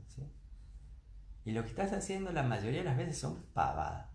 Entonces, todas esas pavadas, esas pavadas que son juegos mundanos son juegos generalmente de poder. Y ahí empecé a entender cómo se impregnan los juegos de poder, cómo se impregna en la iglesia a partir de un Constantino el juego de poder cómo se establecen jerarquías que deben ser veneradas solo por el poder. ¿De qué estamos hablando? Es una cosa absurda. ¿sí? Te encontrás que hay tipos acá como nuestro, ahí en la misma Córdoba, ¿viste? En el valle, tras la sierra, tipos que se desempeñaron con una humildad enorme, haciendo milagros geniales. Y vos decís, viene un tipo a ver si, si ese tipo debe ser o no consagrado, pero ¿de qué estamos hablando? Están hablando de que viene alguien a arrogarse algo en nombre de la luz, cuando la luz no tiene nada que ver con la mayoría de las conductas humanas. La mayoría de las conductas humanas son juegos de poder en donde pretendo que alguien haga cosas para mí. Y yo le dije eso, no quiero más, en ninguna escala. ¿Y, cómo se, se, manifestó eh, eh, esa decisión tuya o esa conciencia de no quiero más desde hace 20 años atrás aproximadamente? Claro. ¿Cómo se manifestó en, tu quehacer diario o en lo que hiciste, digamos? Y se, se, manifiesta eh, en lo cotidiano. Llega un momento que te llevan de la mano y te dicen es por acá y vos vas por ahí y va todo bien. Y cuando vas por donde a vos se te antoja no va bien. eso es muy llamativo. Pero eso hablamos que era un poco la intuición, ¿no? Cuando te hablas de que te llevan de la mano, ¿quién te lleva de la mano? a veces es intuición, a veces no es intuición. A veces es onírico, a veces es eh, una cuestión de, de percepción extrasensorial pero la intuición para nosotros tiene una definición bien marcada, es un flash que te viene toda la información en una fracción de segundo y cuando no se da bajo esas condiciones las intuiciones tienen otros nombres. Por eso cuidado porque el término intuición es polisémico y entonces a partir de ahí creemos que toda esa intuición no, eh, hay que ir separando la paja del trigo porque tiene un montón de connotaciones y si querés que se repita y que funcione tenés que distinguirlas. O sea, no, no es intuitivo un tipo que es un poco primitivo, digamos, tiene que tener algún grado de discernimiento intelectual para darse cuenta qué está pasando. Lucio, em, por, ahí, me interesa, no sé si recordás, pero en el momento que ocurrió eso, a tus 51 años aproximadamente, ahí en, Jesús Niño, eh, ¿recordás un cambio brusco en, tu vida en el sentido de decisiones, trabajos que dejo, que tomo, etcétera? Sí, eh, como te decía, te van guiando. Y entonces eh, los pensamientos racionales del hemisferio izquierdo cerebral los tenés que dejar un poco de costado. Para un ingeniero eso es complicado. Nosotros dos, vos y yo, conocemos una mujer en común, digamos, y esa persona un día me dijo, vos nunca mataste a tu ingeniero. Y sí, es cierto, nunca lo maté, pero ya no hago casi nada de ingeniería, casi nada. Eh, hace poco me, llamaron para que haga unos trámites para una emisora del interior y ya lo rechacé, ya dije basta, no hago más. Y, pero fue con una gradualidad en donde fui desarmando unas cosas y haciendo otras. Entonces a partir del 2003 me integro en un grupo de investigación de la UNAM, eh, comandado por la doctora Tansky, como dije hace un rato, y eh, desde ahí hicimos un trabajo intenso en lo que es cambio cultural. Buscábamos que en misiones haya condiciones para la asociatividad, eh, no para el cooperativismo, para la asociatividad. Y esa asociatividad eh, nosotros creíamos fundamental porque hemos visto, hemos observado desde las investigaciones que se hicieron desde ese ámbito, el grado de aislacionismo que tiene casi toda comuna de las 70 y algo que hay en la provincia de Misiones. O sea, son creo que 76 o 77 ahora porque se fueron anexando algunas. En ese momento que nosotros hicimos la investigación eran 75. Había comunas brillantes, comunas bien administradas, había comunas con un solo contribuyente, había comunas absolutamente anárquicas, había comunas que vos decís, y esto es una bolsa de gatos realmente. Y visto desde ahí decís, ¿cuándo va a ocurrir que Misiones empiece a ver que la ruta 12 se completó?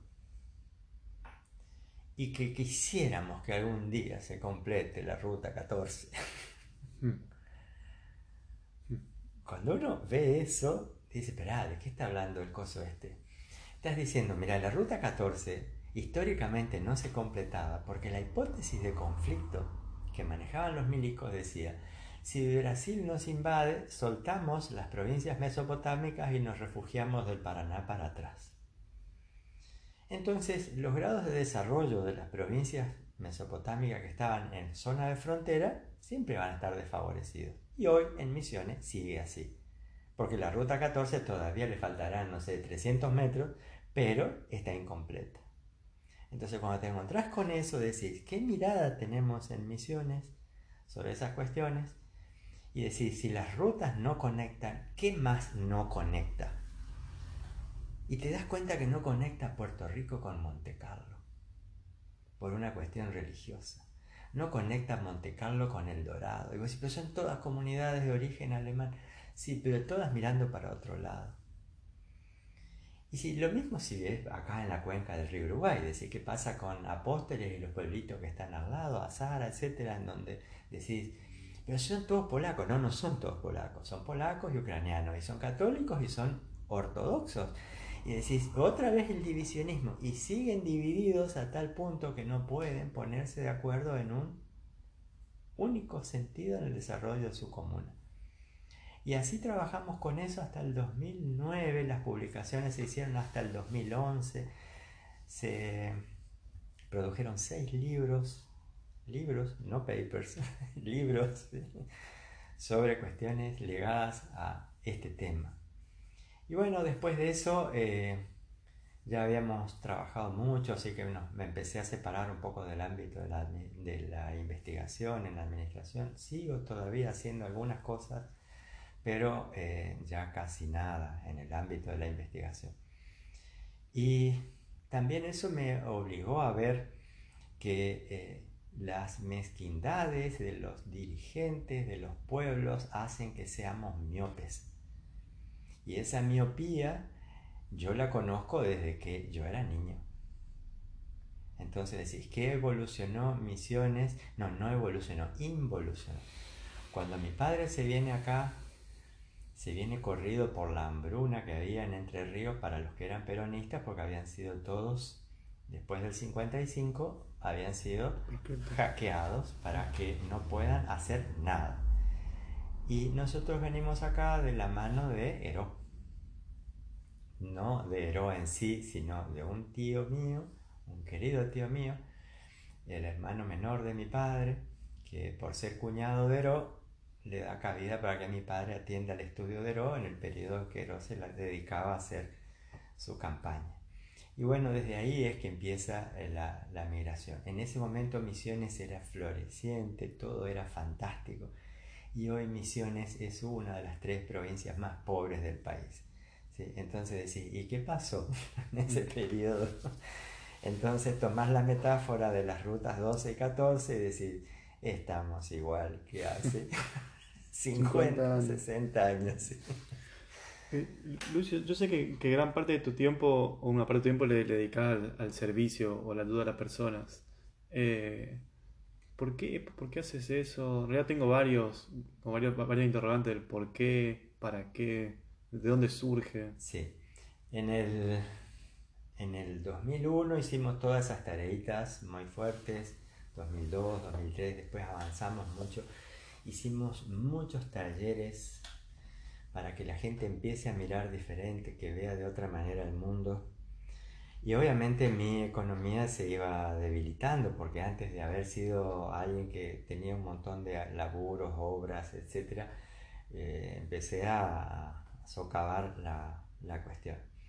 Entonces planteé esta cuestión a mis guías guías celestiales, estoy hablando, no mis guías eh, locales. Y me dijeron, vos hacé con tu servicio lo que tenés que hacer y nada te va a faltar. Y así fue. Desde prácticamente eh, el año 2012, 2013 hasta acá, yo prácticamente no hago más que eh, tres cositas y nada falta. Y es fantástico. ese es un acuerdo. Eh, empecé fuertemente con la espiritualidad en 2010. ¿Por qué? no por la guita, sino porque nos habían dicho, para el 2012 viene un momento de quiebre, porque en los 40 años de peregrinar en el cambio del mundo entre el año 1992 hasta el 2032, hay un punto de inflexión que es el 2012. Entonces nos largamos con dos grupos de meditación a tomar herramientas para enfrentar el 2012. Después del 2012 nos dijeron, bueno, ahora aceleren un poco porque eh, para el 2020 va a ser muy complicado. Y nosotros para el 2019 teníamos a nuestros grupos bien preparados. Y los, la mayoría de los miembros de los grupos de meditación transicionaron bien enero, febrero, marzo y hasta ahora del 2020. Salvo algunos pocos casos, poquitos casos. Uno de ellos fue muy gracioso porque se habían dado ciertas pautas, no fueron cumplidas y esa persona eh, se va de viaje y queda a mitad del camino sin poder volver, pobrecita. Y bueno, eh, cosas de la vida. Eh, tenés la advertencia y vos decís, ¿y por qué no le doy bolilla? Y porque todavía no creo mucho en lo que me dicen. Entonces, hoy te podemos decir que desde el 2020 hasta el 2032, que faltan 12 años, las consignas son diferentes. Si para la primera, el primer tramo era prepárense para enfrentar las crisis mayores, ahora es ustedes deben contar con las herramientas para estar involucrados dentro del 0,1% de la población mundial que puede conectarse con alguna facilidad con la luz. Y hablamos de la luz cuando hablas de la luz, no de lo oscuro. Lo oscuro siempre tiene que ver con el dominio, con el sometimiento, con, el condicionamiento, etc. Y la luz significa decir, soltá eso, eso, no, eso es parte de un juego.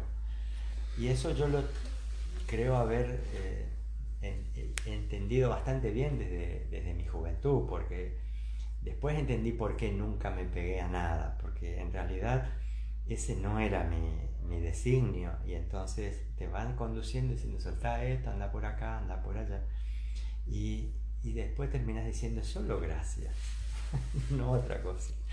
Está muy bien. Eh, Lucio, cuando, em, cuando vos miras para atrás, eh, ¿podés identificar como, como ciclos bien marcados en tu vida? Vos hiciste referencia a uno de la niñez hasta los siete Después hay puntos bien fuertes que se refiere, bueno, esto que sucedió en Jesús Niño en 2001 y, distintas cosas que te fueron pasando a tu vida.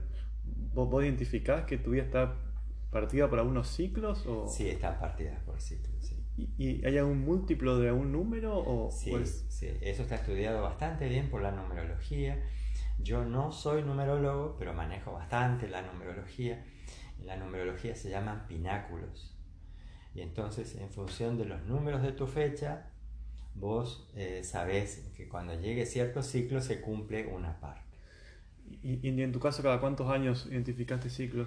Y esos años están dados, yo no me acuerdo ahora en el caso mío, porque no soy muy seguidor de los míos, porque no te exagero, prácticamente eso se hace a diario acá. Entonces, vos me decís, ¿cómo era lo tuyo? Tengo que hacer memoria para ver cómo era lo mío.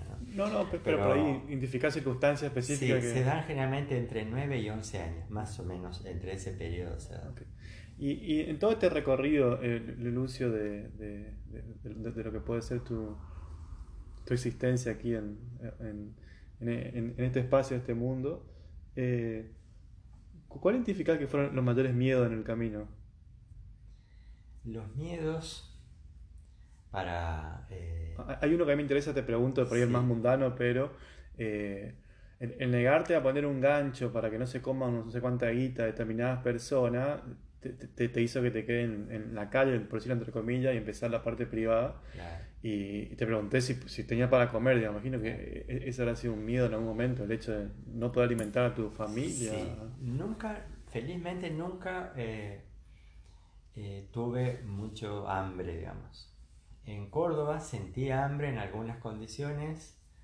Eh, me acuerdo que una vez se nos cerraron todas las fuentes, pero quedaba una, que era ir a las acequias de la ciudad universitaria, ir con una cañita y pescar. y a veces pescábamos algo, pero hasta hemos basureado, vale decir, ir a la basura a buscar restos de tomate, lo que sea, para hacernos una salsa y comprar solamente un poco de arroz y con eso tirar. Entonces te podría decir que yo hambre, hambre no pasé jamás, pero que en algunas situaciones nos vimos hambreados, sí. ¿Y, y, otros miedos que no sean económicos o del, hambre? Sí, yo los miedos eh, los tengo en mi caso bastante esclarecidos. Eh, el, condicionamiento del miedo eh, fue el que me ayudó, como también te comenté, a acelerar mi, trámite educativo, digamos, para no perder tiempo. Eh, sabía que se podía cortar eso y felizmente no ocurrió. Eh, y aquel que no tiene miedo, miente.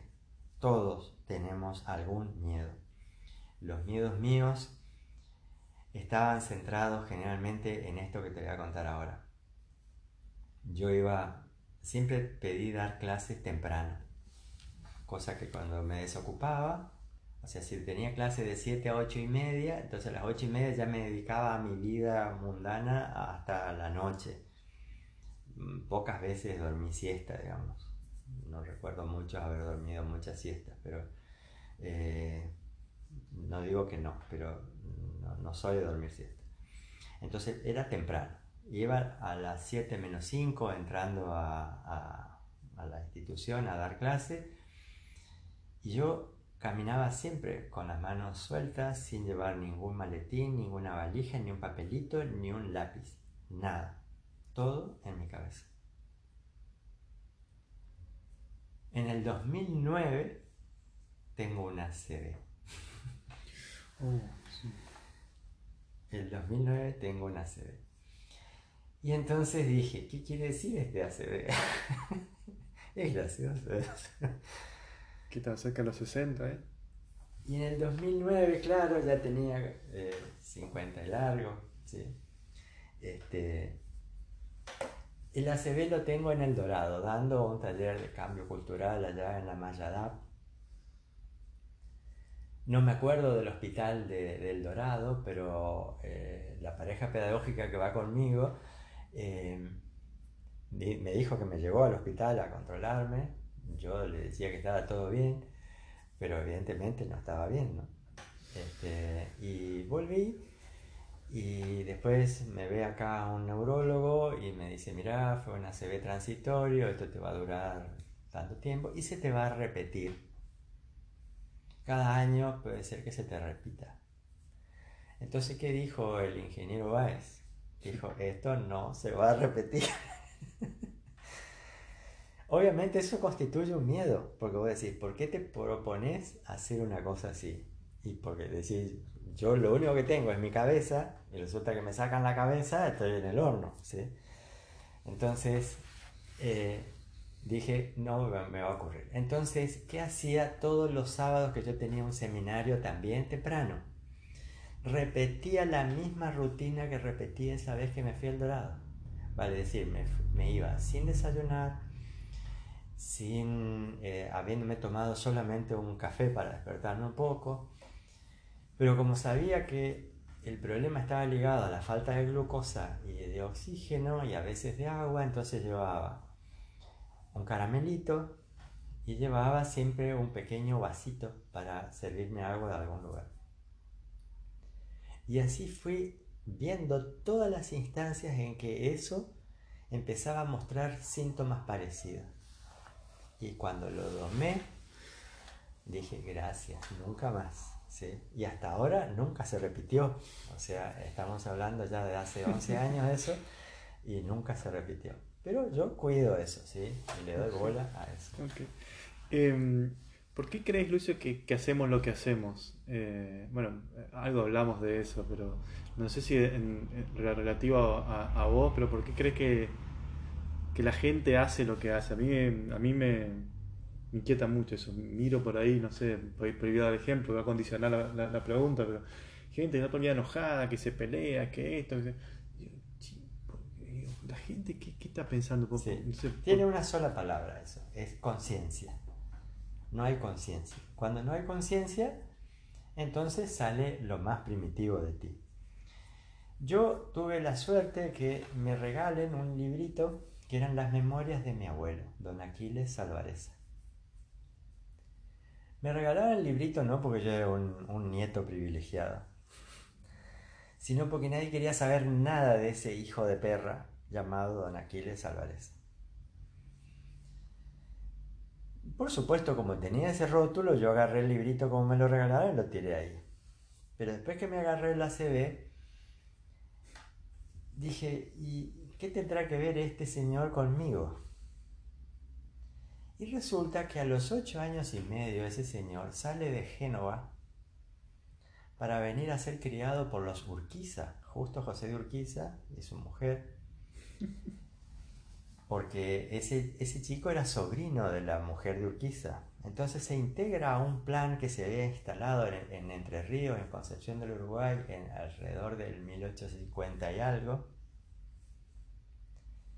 en donde se proponían hacer este, la entrada de gente de, otros lugares, había peruanos, había, este, digo peruanos que en ese momento no sé si se llamaban como tales, digamos, pero sí, ya Perú estaba definido, pero habían venido de Estados Unidos, de Europa, de distintos lugares y armaban una gran estructura que en Concepción del Uruguay se llamó el histórico colegio de, Concepción del Uruguay, el Colegio Nacional, que está frente a la plaza, se llamó Fraternidad. Y esa fraternidad dio lugar a que se arme un edificio que actualmente existe, se llama La Frater. Y esos fraternales eran tipos que se trataban de aguantar entre ellos porque todos venían de afuera, todos venían desarraigados. Ese señor eh, que viene, ese niño que viene de Génova, mi bisabuelo, eh, era uno de ellos, de los que vienen desarraigados. Y formaban parte de una milicia. Eh, tenían instrucción militar ellos tenían instrucción militar. Es más, debutaron en caseros eh, yendo simbólicamente, mandaron un grupo de combatientes jóvenes, pero en medio del ejército mayor formado en toda América, nunca jamás, eran 60.000 tipos que fueron para asegurarse que Rosa salga. Acuérdense que Misiones incluso tiene recortada su superficie por un descuido de Urquiza que dijo, sí, no me di cuenta dónde quedaba el arroyo San Antonio. Entonces, la, provincia de, Misiones tendría que tener el doble tamaño para pagar esa cuenta. Se hicieron los estúpidos y eh, donaron, digamos, ese pedacito, no dándose cuenta bien dónde quedaba el río San Antonio. Entonces, dejando esas anécdotas del lugar, fuera del lugar decimos, ese señor el Aquiles, tenía 14 años cuando lo matan a Urquiza. Él le ayuda a fugarse la viuda, la refugia y después él se refugia porque sabían que él era uno de los criados por Urquiza con ese grado de esmero, también lo iban a pasar a de huella. Y la forma de ocultarse es irse a un lugar recóndito Entre Ríos y buscar algún laburo. Y con 14 años y una instrucción privilegiada, el tipo entra a operar un telégrafo, el primer telégrafo de Entre Ríos. Y ese señor, que deja todo por escrito, toda su vida, las memorias de Don Aquiles están, me deja a mí ese regalo, porque yo a los ocho y medio también vengo acá, él se dedica primero a una cuestión técnica, yo también, él después, orejeando las comunicaciones telegráficas, se da cuenta de que chakras estaban en oferta y va y las compra y se pone en administrador de, de, bienes y pasa a tener tantos bienes que pudo dejarle a cada varón, eran muchos porque tuvo como 15 hijos, a cada varón un campo y a cada mujer una casa en la ciudad. Y yo hice una historia parecida. Entonces vos decís, che, ¿yo soy yo? ¿O yo estoy haciendo honras a alguien que fue? Y a su vez él a quien honró. Y este juego sigue. Esto que está estudiado desde técnicas más modernas, de terapias gestálticas, desde la psicología gestáltica, hoy tienen asidero.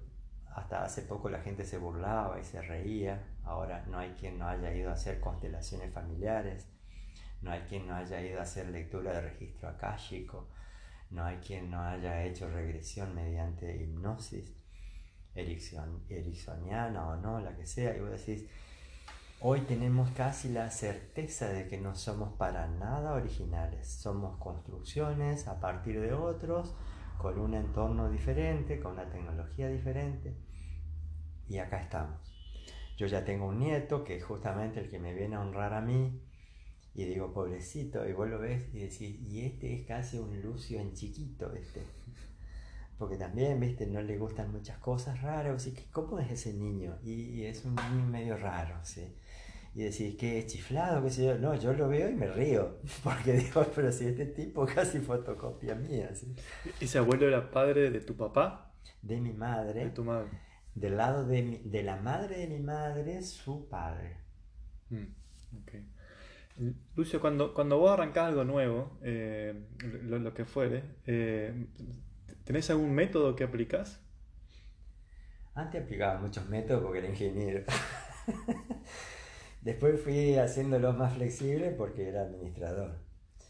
Y hoy tan solo le digo, guíenme. ¿A quién le decís que te guíen? A mis guías. A tus guías celestiales, digamos. Sí, tu guía en realidad puede ser celestial, puede ser un ángel, pero hay un guía principal que no puedes olvidarte que se llama Shekinah. Shekinah está sobre tus manos cuando tus manos las levantas bien hacia el cielo. ¿No es cierto? Pones las manos bien arriba y allá arriba sentís algo. Ese es Shekinah. Entonces le tenés que decir a Shekinah, guíame. Si te sentís mal, decirle, protégeme. si te ves en una encrucijada, decir, bendíceme. y no mucho más que eso, porque las palabras son breves, son poquitas, nunca más le vas a hacer una oración muy larga a quien te viene acompañando a lo largo de 200 o 300 mil años. Y vos decís, ya sabes cómo viene la mano, entonces solo te reís y decís, mira, sí, así nomás. ¿eh? Entonces, el, método sería escuchar a tus guías, estar atento. Escuchar a las guías, sí, los guías son muy, muy, este, es más, eh, te van dando señales, te dicen, no, por acá no. Mm. Y vos querés insistir, decís, no, no es por acá. ¿Y, cómo? ¿Una recomendación para, estar atento a, esa escucha? Sí, eso que acabas de decir, estar atento. Estar atento. Estar atento. Ser consciente sería. Ser consciente. La palabra conciencia que dijimos hoy es la clave. Okay. La clave es conciencia. Entonces vos decís, yo voy escuchando. Por ejemplo, la vez pasada me dijeron, cuidado. Y yo dije, ya revisé este andamio, ya lo revisé no lo había revisado bien, un alambre se había soltado y me vine desde allá arriba y caí oh. de ese andamio. Y en febrero de este año lastimé mi hombro derecho. Y uno dice, pero qué estúpido, recibiste la información y le dijiste, ya lo revisé, no lo había revisado bien. Y simplemente le dije gracias a mi guía, ya me había mandado el macanazo, me mandé varios meses con el brazo quieto hasta que se fueron este, rearmando los tejidos. No que veré ningún hueso mío, pero eh, sentí, digamos, cuando se cortó algo ahí adentro, eh, todas las resonancias y todo eso dice que está casi todo bien, pero hay un desgarro y bueno, hasta que se restablezca bien va a pasar un tiempo. Y bueno, uno dice, ¿y recibiste la información? Sí, la recibí. ¿Y qué hiciste? Y mira, grande y viejo en estos, en estas tareas, la desoíste. Hacete cargo. Y listo, así nomás. ¿Cómo sentís, Lucio, que está la comunicación entre las personas? ¿Cómo percibís? Eh, pues por ahí hago simplemente una línea así de reflexión que de, mi parte, pero mi sensación es por ahí en el mundillo que yo me, que yo me muevo, de que la gente no, o no está escuchando. Esa, es la impresión que, yo tengo. Que la gente está hablando sola eh, y tampoco quiere escuchar, porque cuando, cuando uno quiere expresarse y demás, ya la otra persona está en otra. No sé si vos percibís algo parecido, distinto. Sí, es así. Eh, las alarmas que sacan para que nosotros hagamos nuestro programa de meditación que termina en el 2019, eh, las alarmas eran clarísimas. Esto que viene va a hacer que el mundo nunca más sea reconocido como tal. ¿Qué había ocurrido antes?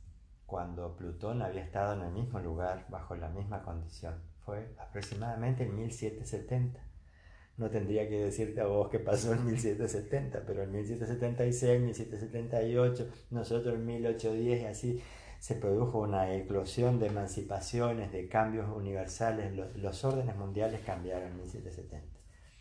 Como ocurre casi cada 250 años, decir, ¿qué pasó en 1520? Y decir, pobrecitos nuestros aborígenes. Mm pero que los mataron a espada, lanza, que no, los mataron con pestes. Porque la gran mortandad de aborígenes no se dio porque fueron atravesados, sino porque se contagiaron. Entonces, hoy nosotros estamos viviendo eso. Entonces aparece una figurita llamada COVID. Y COVID para nosotros quiere decir miedo. Y miedo hace que no salgas. Y cuando no salís, empezás a padecer hambre. Entonces tenemos una combinación de miedo más hambre. Miedo más necesidad, necesidad básica. Entonces la gente está mal, está enojada. Plutón estaba con Saturno y con Júpiter en enero del 2020 juntitos. Ahora está juntito, de nuevo, porque entraban a retrogradar. Y cuando estén en directo, a fin de año, van a estar juntitos otra vez. ¿Y eso significa? Este juntitos de ahora, con Marte retrógrado en su casa, que es este, Aries, significa algo realmente complicado, muy complicado, porque está en cuadratura Marte con aquellos tres chicos que están mostrándonos los cambios institucionales fundamentalmente, pero ahora con Marte le estamos agregando la ira y resulta que Marte está en conjunción con Eris. Eris es la no invitada. La no invitada es aquella que se presenta en la mitología al casamiento con una manzanita de oro, diciendo en medio de la fiesta, esta manzanita de oro es para aquella mujer que sea más bella, ¿Y qué creó? La discordia. Entonces, si discordia más ira, más cambio institucional, más miedo, ¿qué sale de eso? Es una bolsa de gatos. Entonces voy a decir, bueno, mira, la culpa la tiene el Alberto. Yo te diría no, porque el mundo tiene el mismo problema en todos lados. Donde vayas a ver, tiene el mismo problema. Con las mismas soluciones o no, más atinados o no, más inteligentes o no. No dije más estúpido o no, pero se podría entender por contrapartida, decís, estamos complicados. Decís, ¿para qué quiere decir todo eso? Quiere decir, trabaja tu interno. Metete dentro tuyo. El problema no son los otros, son solo vos. Y nada más que vos, porque no podés operar sobre los otros. Solo podés operar sobre vos. Entonces decís, ¿qué variables opero sobre mí? Estas. Bueno, ¿las querés tocar sí o no? Pues si no, pero yo preferiría tocar las variables de los otros. No, pero son inoperables las variables de los otros. Solo podés operar las tuyas. Entonces, bajo ese condicionamiento te están diciendo, empezamos un mundo nuevo. Y algunos dicen, ya va a pasar. ¿Querés que te diga, Diego, esto? Esto es un cambio irreversible, como el que pasó en 1520 o en 1770. no jodamos. Es así nomás. Nunca más el mundo va a ser el mismo. Nunca más. Lo que viene ahora son grandes revoluciones. Decíamos, cambios institucionales. ¿Qué quiere decir cambio institucional? La escuela es una institución. Sí. ¿Es la misma? No. ¿Ya cambió? Sí. ¿Qué va a pasar con la iglesia? ¿La iglesia es institución? Sí. ¿Sigue siendo la misma? No. ¿Qué? Y así. Toma la institución bancaria, la institución militar, la institución que quieras tomar, incluso la institución matrimonio, la que se te antoje vas a encontrar que está trastocada por esta situación de cambio. Y tiene que cambiar, porque este no es el mundo, este es un mundo inventado. ¿Y, y crees que el cambio va a ser para bien o va para mal? Siempre fue para bien. Nunca, nunca van a dejar que las cosas se colapsen para que empiece de nuevo como ya pasó en cuatro procesos anteriores, que algunos dicen no fueron cuatro, fueron seis. Sean cuatro o sean seis, te dicen, hubo una vez Atlantes, que cuando se le produce su diáspora se van y se refugian en Egipto, hubo una vez una Lemuria, que cuando se van a refugiar se refugian en toda la zona que nosotros consideramos cordillera andina. Y decís, hay un montón de vestigios de civilizaciones cómo se implantan las nuevas civilizaciones, siempre sobre la base de la anterior. Siempre sobre la base de la anterior. Entonces, el proceso evolutivo está. Que algunos tomen miradas cortas y digan, escúchame, pero una vez con, con, una inundación de la cual no era consciente, eh, se habrán ido para el otro lado algunos millones. Sí, tal cual. Con la peste negra también se fueron los millones. Con la Segunda Guerra Mundial también se fueron los millones. ¿Unos cuántos millones? Eh? Casi 70 millones de almas. Entonces decís, ¿y vienen cambios? Sí, vienen cambios. ¿Son reversibles? No, no son reversibles, son irreversibles. Esto nunca más vuelve para atrás. Lucio, tengo así preguntitas y ya, vamos cerrando. Eh, tampoco quiero abusar tanto de tu tiempo. Eh, ¿Vale la pena tener hijos? Es una necesidad tener hijos. Es una necesidad. Es una necesidad tener hijos. ¿Por qué una necesidad? Hay gente que viene a cerrar un linaje. Las que cierran linaje son siempre mujeres. La mujer que no va a engendrar, porque no puede o porque no quiere, cierra una línea. Algunas dicen, no quiere, no puede o es un mandato. No sé, hay que analizarlo bien y fíjate. Pero generalmente cuando está muy corrupto el linaje, hay una mujer que se encarga de decir, yo esto lo cierro. De acá esto no sigue más adelante. La mujer es como una flor. Supuestamente está quieta esperando que venga el abejorro. Pero el abejorro viene de flor en flor. Ese es el varón. El varón se asemeja a la conducta del sol vale decir, es normativo y proveedor. Y la mujer es la encargada de la vida, la mujer es como la tierra. La tierra tiene que seguir su trabajo, las mujeres también. Cuando nosotros decimos, nosotros nos damos continuidad a la vida, la pregunta es, ¿fui yo tan ocurrente para ser yo quien cierre este linaje? Y te queda la duda que yo te planteé hoy. Te dije, las cosas que hice yo, ¿las hice yo o ya las había hecho mi bisabuelo? Siempre hay que buscar entre abuelo y bisabuelo a quien honra uno, digamos. Y yo honré a mi bisabuelo, pero con todas las letras. Vos agarrás lo que dice el tipo en mi vida y te reís de decir, qué desgraciado, este escribió 100 años antes la historia de este otro tipo, ¿no? Eh, cuando uno dice, yo vengo a cerrar linaje, decís, es comodidad, yo la verdad que no tengo ganas de hacerme cargo de nadie, estos pendejos de mierda no sé para qué vienen. Y tenés que preguntarte, ¿y vos a qué viniste? Vos viniste con un propósito. Tu propósito está escrito en el nodo norte astrológico tuyo. ¿Quieres indagarlo? Anda y buscarlo y léelo. Es una pavada. De entrar a internet te llevará 4 o 5 minutos buscarlo. Te lo confirma tu nodo sur, porque te dice esa fue tu vieja vida y te encontrás con que los 20 o 30 primeros años de tu vida te pasás repitiendo lo que ya habías hecho en la vida anterior. Cuando ves esa situación, bajo esa condición, decís, ¿soy yo el que está decidiendo? ¿O yo estoy haciendo honras? ¿O estoy cerrando linajes? ¿Cómo se produjo este plan? Se produjo sembrándolo, la siembra desde los monos es una teoría darwiniana. que tiene menos asidero que la teoría que podés observar si te fijas qué pasa con los reptiles. Porque los monos no tienen la cantidad de vértebras que tenemos nosotros. Pero los reptiles sí. Entonces decís, ¿cómo está hecho este plan? Y está hecho mediante una serie de intervenciones. Los que intervienen en este plan son varios. Los que están en la luz y los que no están en la luz.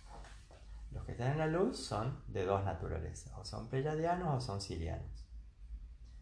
Los que están fuera de la luz vienen a jugar juegos perversos. Acuérdate que la perversión siempre tiene que ver con el no darle bolilla al otro. La perversión es yo al otro lo ignoro. El otro lo uso como un forro.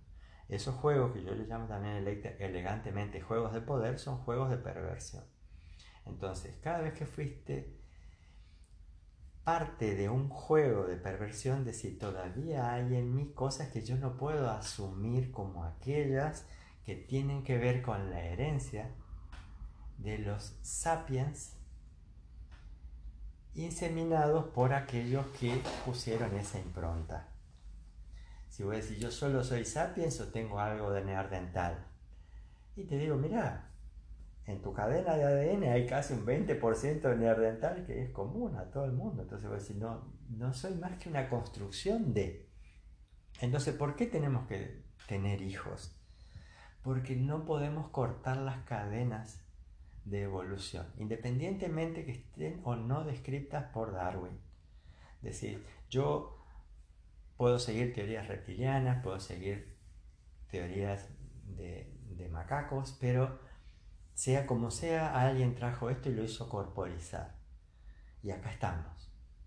Y alguien quiere buscar la ocasión para venir con su alma a tomar un cuerpo y hacer un trabajo de alma. Esa es la tarea del padre como varón. Y la tarea de la madre es la de decir, yo te preparo el lugar para que sea aquí. Y esa es la gran tarea de la mina. Cuando varón o mujer se cuestionan la cuestión de los hijos, pueden poner 8.000 argumentos que me parecen fantásticos. Pero terminan abrevando en cualquiera de esas fuentes que te digo. no hay otra. Eh, por ahí, Lucio, para, cerrar, si, si tenés ganas, vos mencionaste de que em, generalmente puedes tener una aparición de, Jesús en tu vida y vos tuviste tres. Sí. Eh, ¿Querés contar alguna de esas otras dos? ¿Contaste una? La primera fue genial porque era como que había un gran cofre y detrás del cofre empieza a levantarse una luz y se empieza a levantar el, maestro como si fuera la pose del Cristo Redentor, o sea, con los brazos extendidos, paraditos, y ahí es que se abraza con mi, con mi este, alumnito circunstancial de ese momento y empieza a bailar. Eh, la segunda eh, fue genial porque yo estaba mirando hacia el suelo y veo unas sandalias con unos pies bastante cuidados, como si fueran pies femeninos, pero no eran de un varón, pero eran pies muy bien cuidados. Y voy mirando hacia arriba y empiezo a ver un tejido y las orlas de un manto y qué sé yo. Y puedo decir, güey, ¿qué sigue más arriba? Y cuando llego más arriba ya la luz me enseguecía y no pude ver más. Pero no me quedó duda que era él. Porque yo otras luces banco, me soporto otras luces. Pero la de él así me, me, me encandilan y ya no veo. Entonces después que llegué más o menos a la altura del pecho ya no, no podía ver, pero se veía bien todas las filigranas, el trabajo de su manto, una cosa así impecable, eh, una perfección este, monstruosa. Y siempre apareciendo en un momento en donde a partir de ahí se produce un gran suceso, como diciéndome, quedé tranquilo que va bien. Bueno, son cosas que son fantásticas, ¿no? Eh, algunos pueden ponerle teorías eh, eh, psicológicas y hasta psiquiátricas. Pueden decir qué pasa que saliste de, las cuestiones perceptivas. Yo encontré aliento a no considerarme tan chiflado en eso cuando entré a la Universidad de Princeton en los papers que están en un programa que se llama PEAR.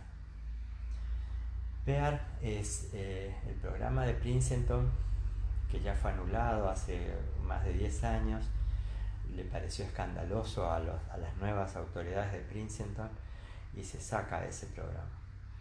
Eh, era un programa arranca con el estudio de las anomalías en las eh, naves de aeronavegación. Lo encarga la Boeing porque sabían ellos que había ciertos pilotos que cuando conducían esas naves, las naves tenían más ocurrencias de fallas que cuando lo hacían otros pilotos. Eso mismo yo había observado en Canal 2 en el año 78, cuando iban ciertos operadores a planta y siempre pasaba algo.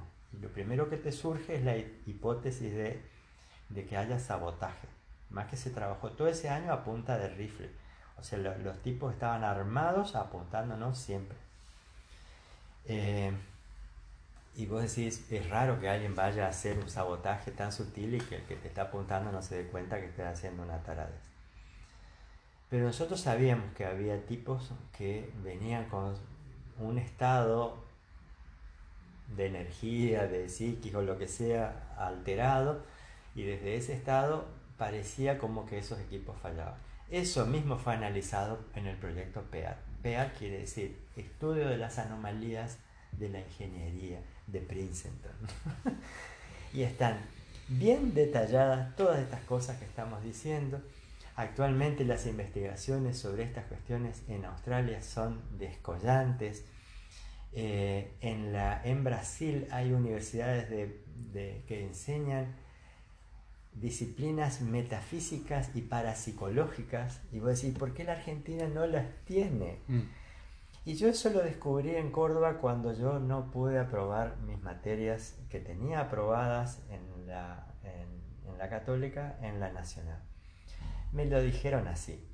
Las cátedras evolucionan cuando sus titulares se mueren. Y acá entendí claramente eso.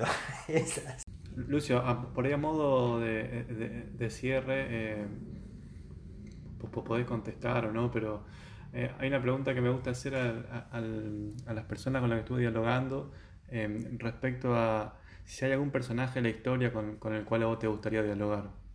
Cualquier personaje. Hay muchos, hay muchos, sí. ¿Se te ocurre alguno en particular? Hay muchos. Eh, cuando nosotros nos largamos a hacer estos programas educativos eh, ligados a, un aprendizaje más holístico y menos analítico, decíamos, ¿cómo no ir a encontrarse con un hierofante egipcio? Un hierofante egipcio. que el tipo de una te diga, te abro la cabeza, es fantástico eso. Existen esos tipos, ¿eh? Existen. Hierofante egipcio, lo voy a, lo voy a buscar después. Entonces nosotros fuimos menos eh, em, tolongos para decir, che, ¿y si tan solo nos quedáramos con Pitágoras? Porque Pitágoras cruzó el charco, o sea, se fue hacia la vereda de enfrente en el Mediterráneo, a hacer una iniciación cuando los persas hacen una invasión, lo aprisionan y se lo llevan, reconocido por una pitonisa que ese tipo no era un tipo cualquiera, había que cuidarlo, y lo llevan a enseñar a Persia, lo que hoy es Irán, digamos. Entonces, ese tipo era un tipo que aprendía así, un tipo que aprendía desde el holos, desde el todo. Esos tipos son puro conocimiento. Y ellos dejan la, la base numerológica, dejan un álgebra. El álgebra pitagórica es bellísima y no tiene nada que ver con el álgebra matemática, porque yo, yo por ser ingeniero me chupé no una, dos o tres matemáticas, sino una en cada año. ¿Sí? Entonces, decir, ¿y conoces algo de matemática? Y te diría que sí, ¿viste? Porque entre nuestros conocimientos matemáticos y los de un ingeniero nuclear no hay diferencia, porque estás trabajando con los mismos elementos, nada más que el otro se especializa en controles de reacción, etc. Y nosotros tenemos que tener la mirada completa de, la estructura atómica. Entonces, eh, decís, estos tipos se conectaban directamente. Lo escribían. Platón en Timeo te describe cómo se mueve el Sol. decir, no, pará, estás diciendo mal, cómo se mueven los planetas alrededor del Sol. No, cómo se mueve el Sol. ¿Sí? Y vos decís, no tenían instrumentos de medición, nada. Si fíjate vos que recién, casi dos mil años después, se inventa el telescopio. O sea, estamos hablando de, un Platón en, en 2400 años atrás, más o menos, ¿sí? Y recién alrededor del 1500-1600 la aparición del telescopio como elemento de observación. Entonces decir, ¿y cómo se manejaba con la ciencia? Tan solo canalizando, conectándose con lo alto y preguntando.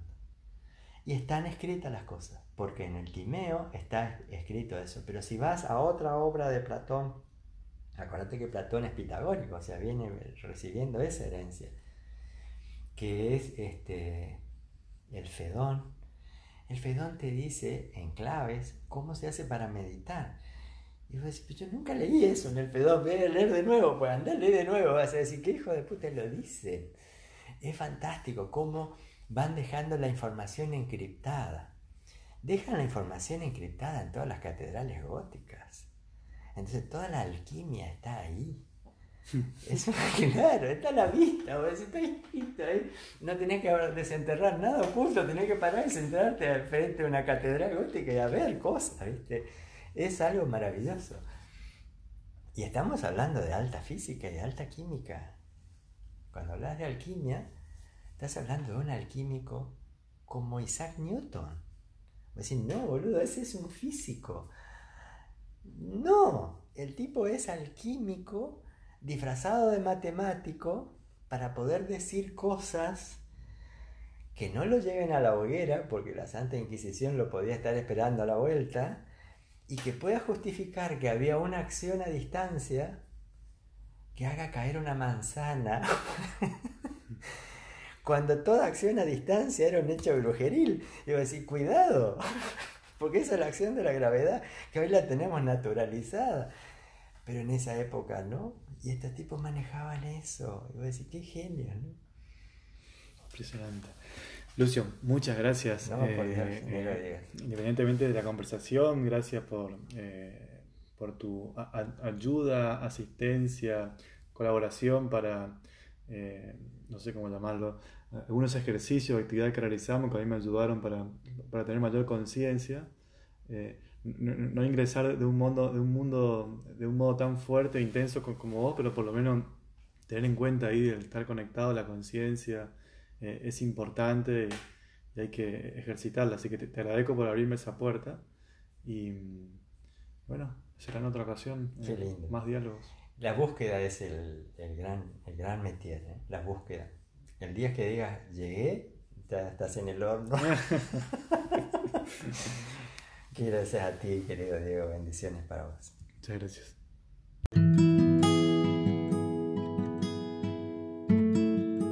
Así terminó la conversación que tuve con Lucio. Será hasta la próxima.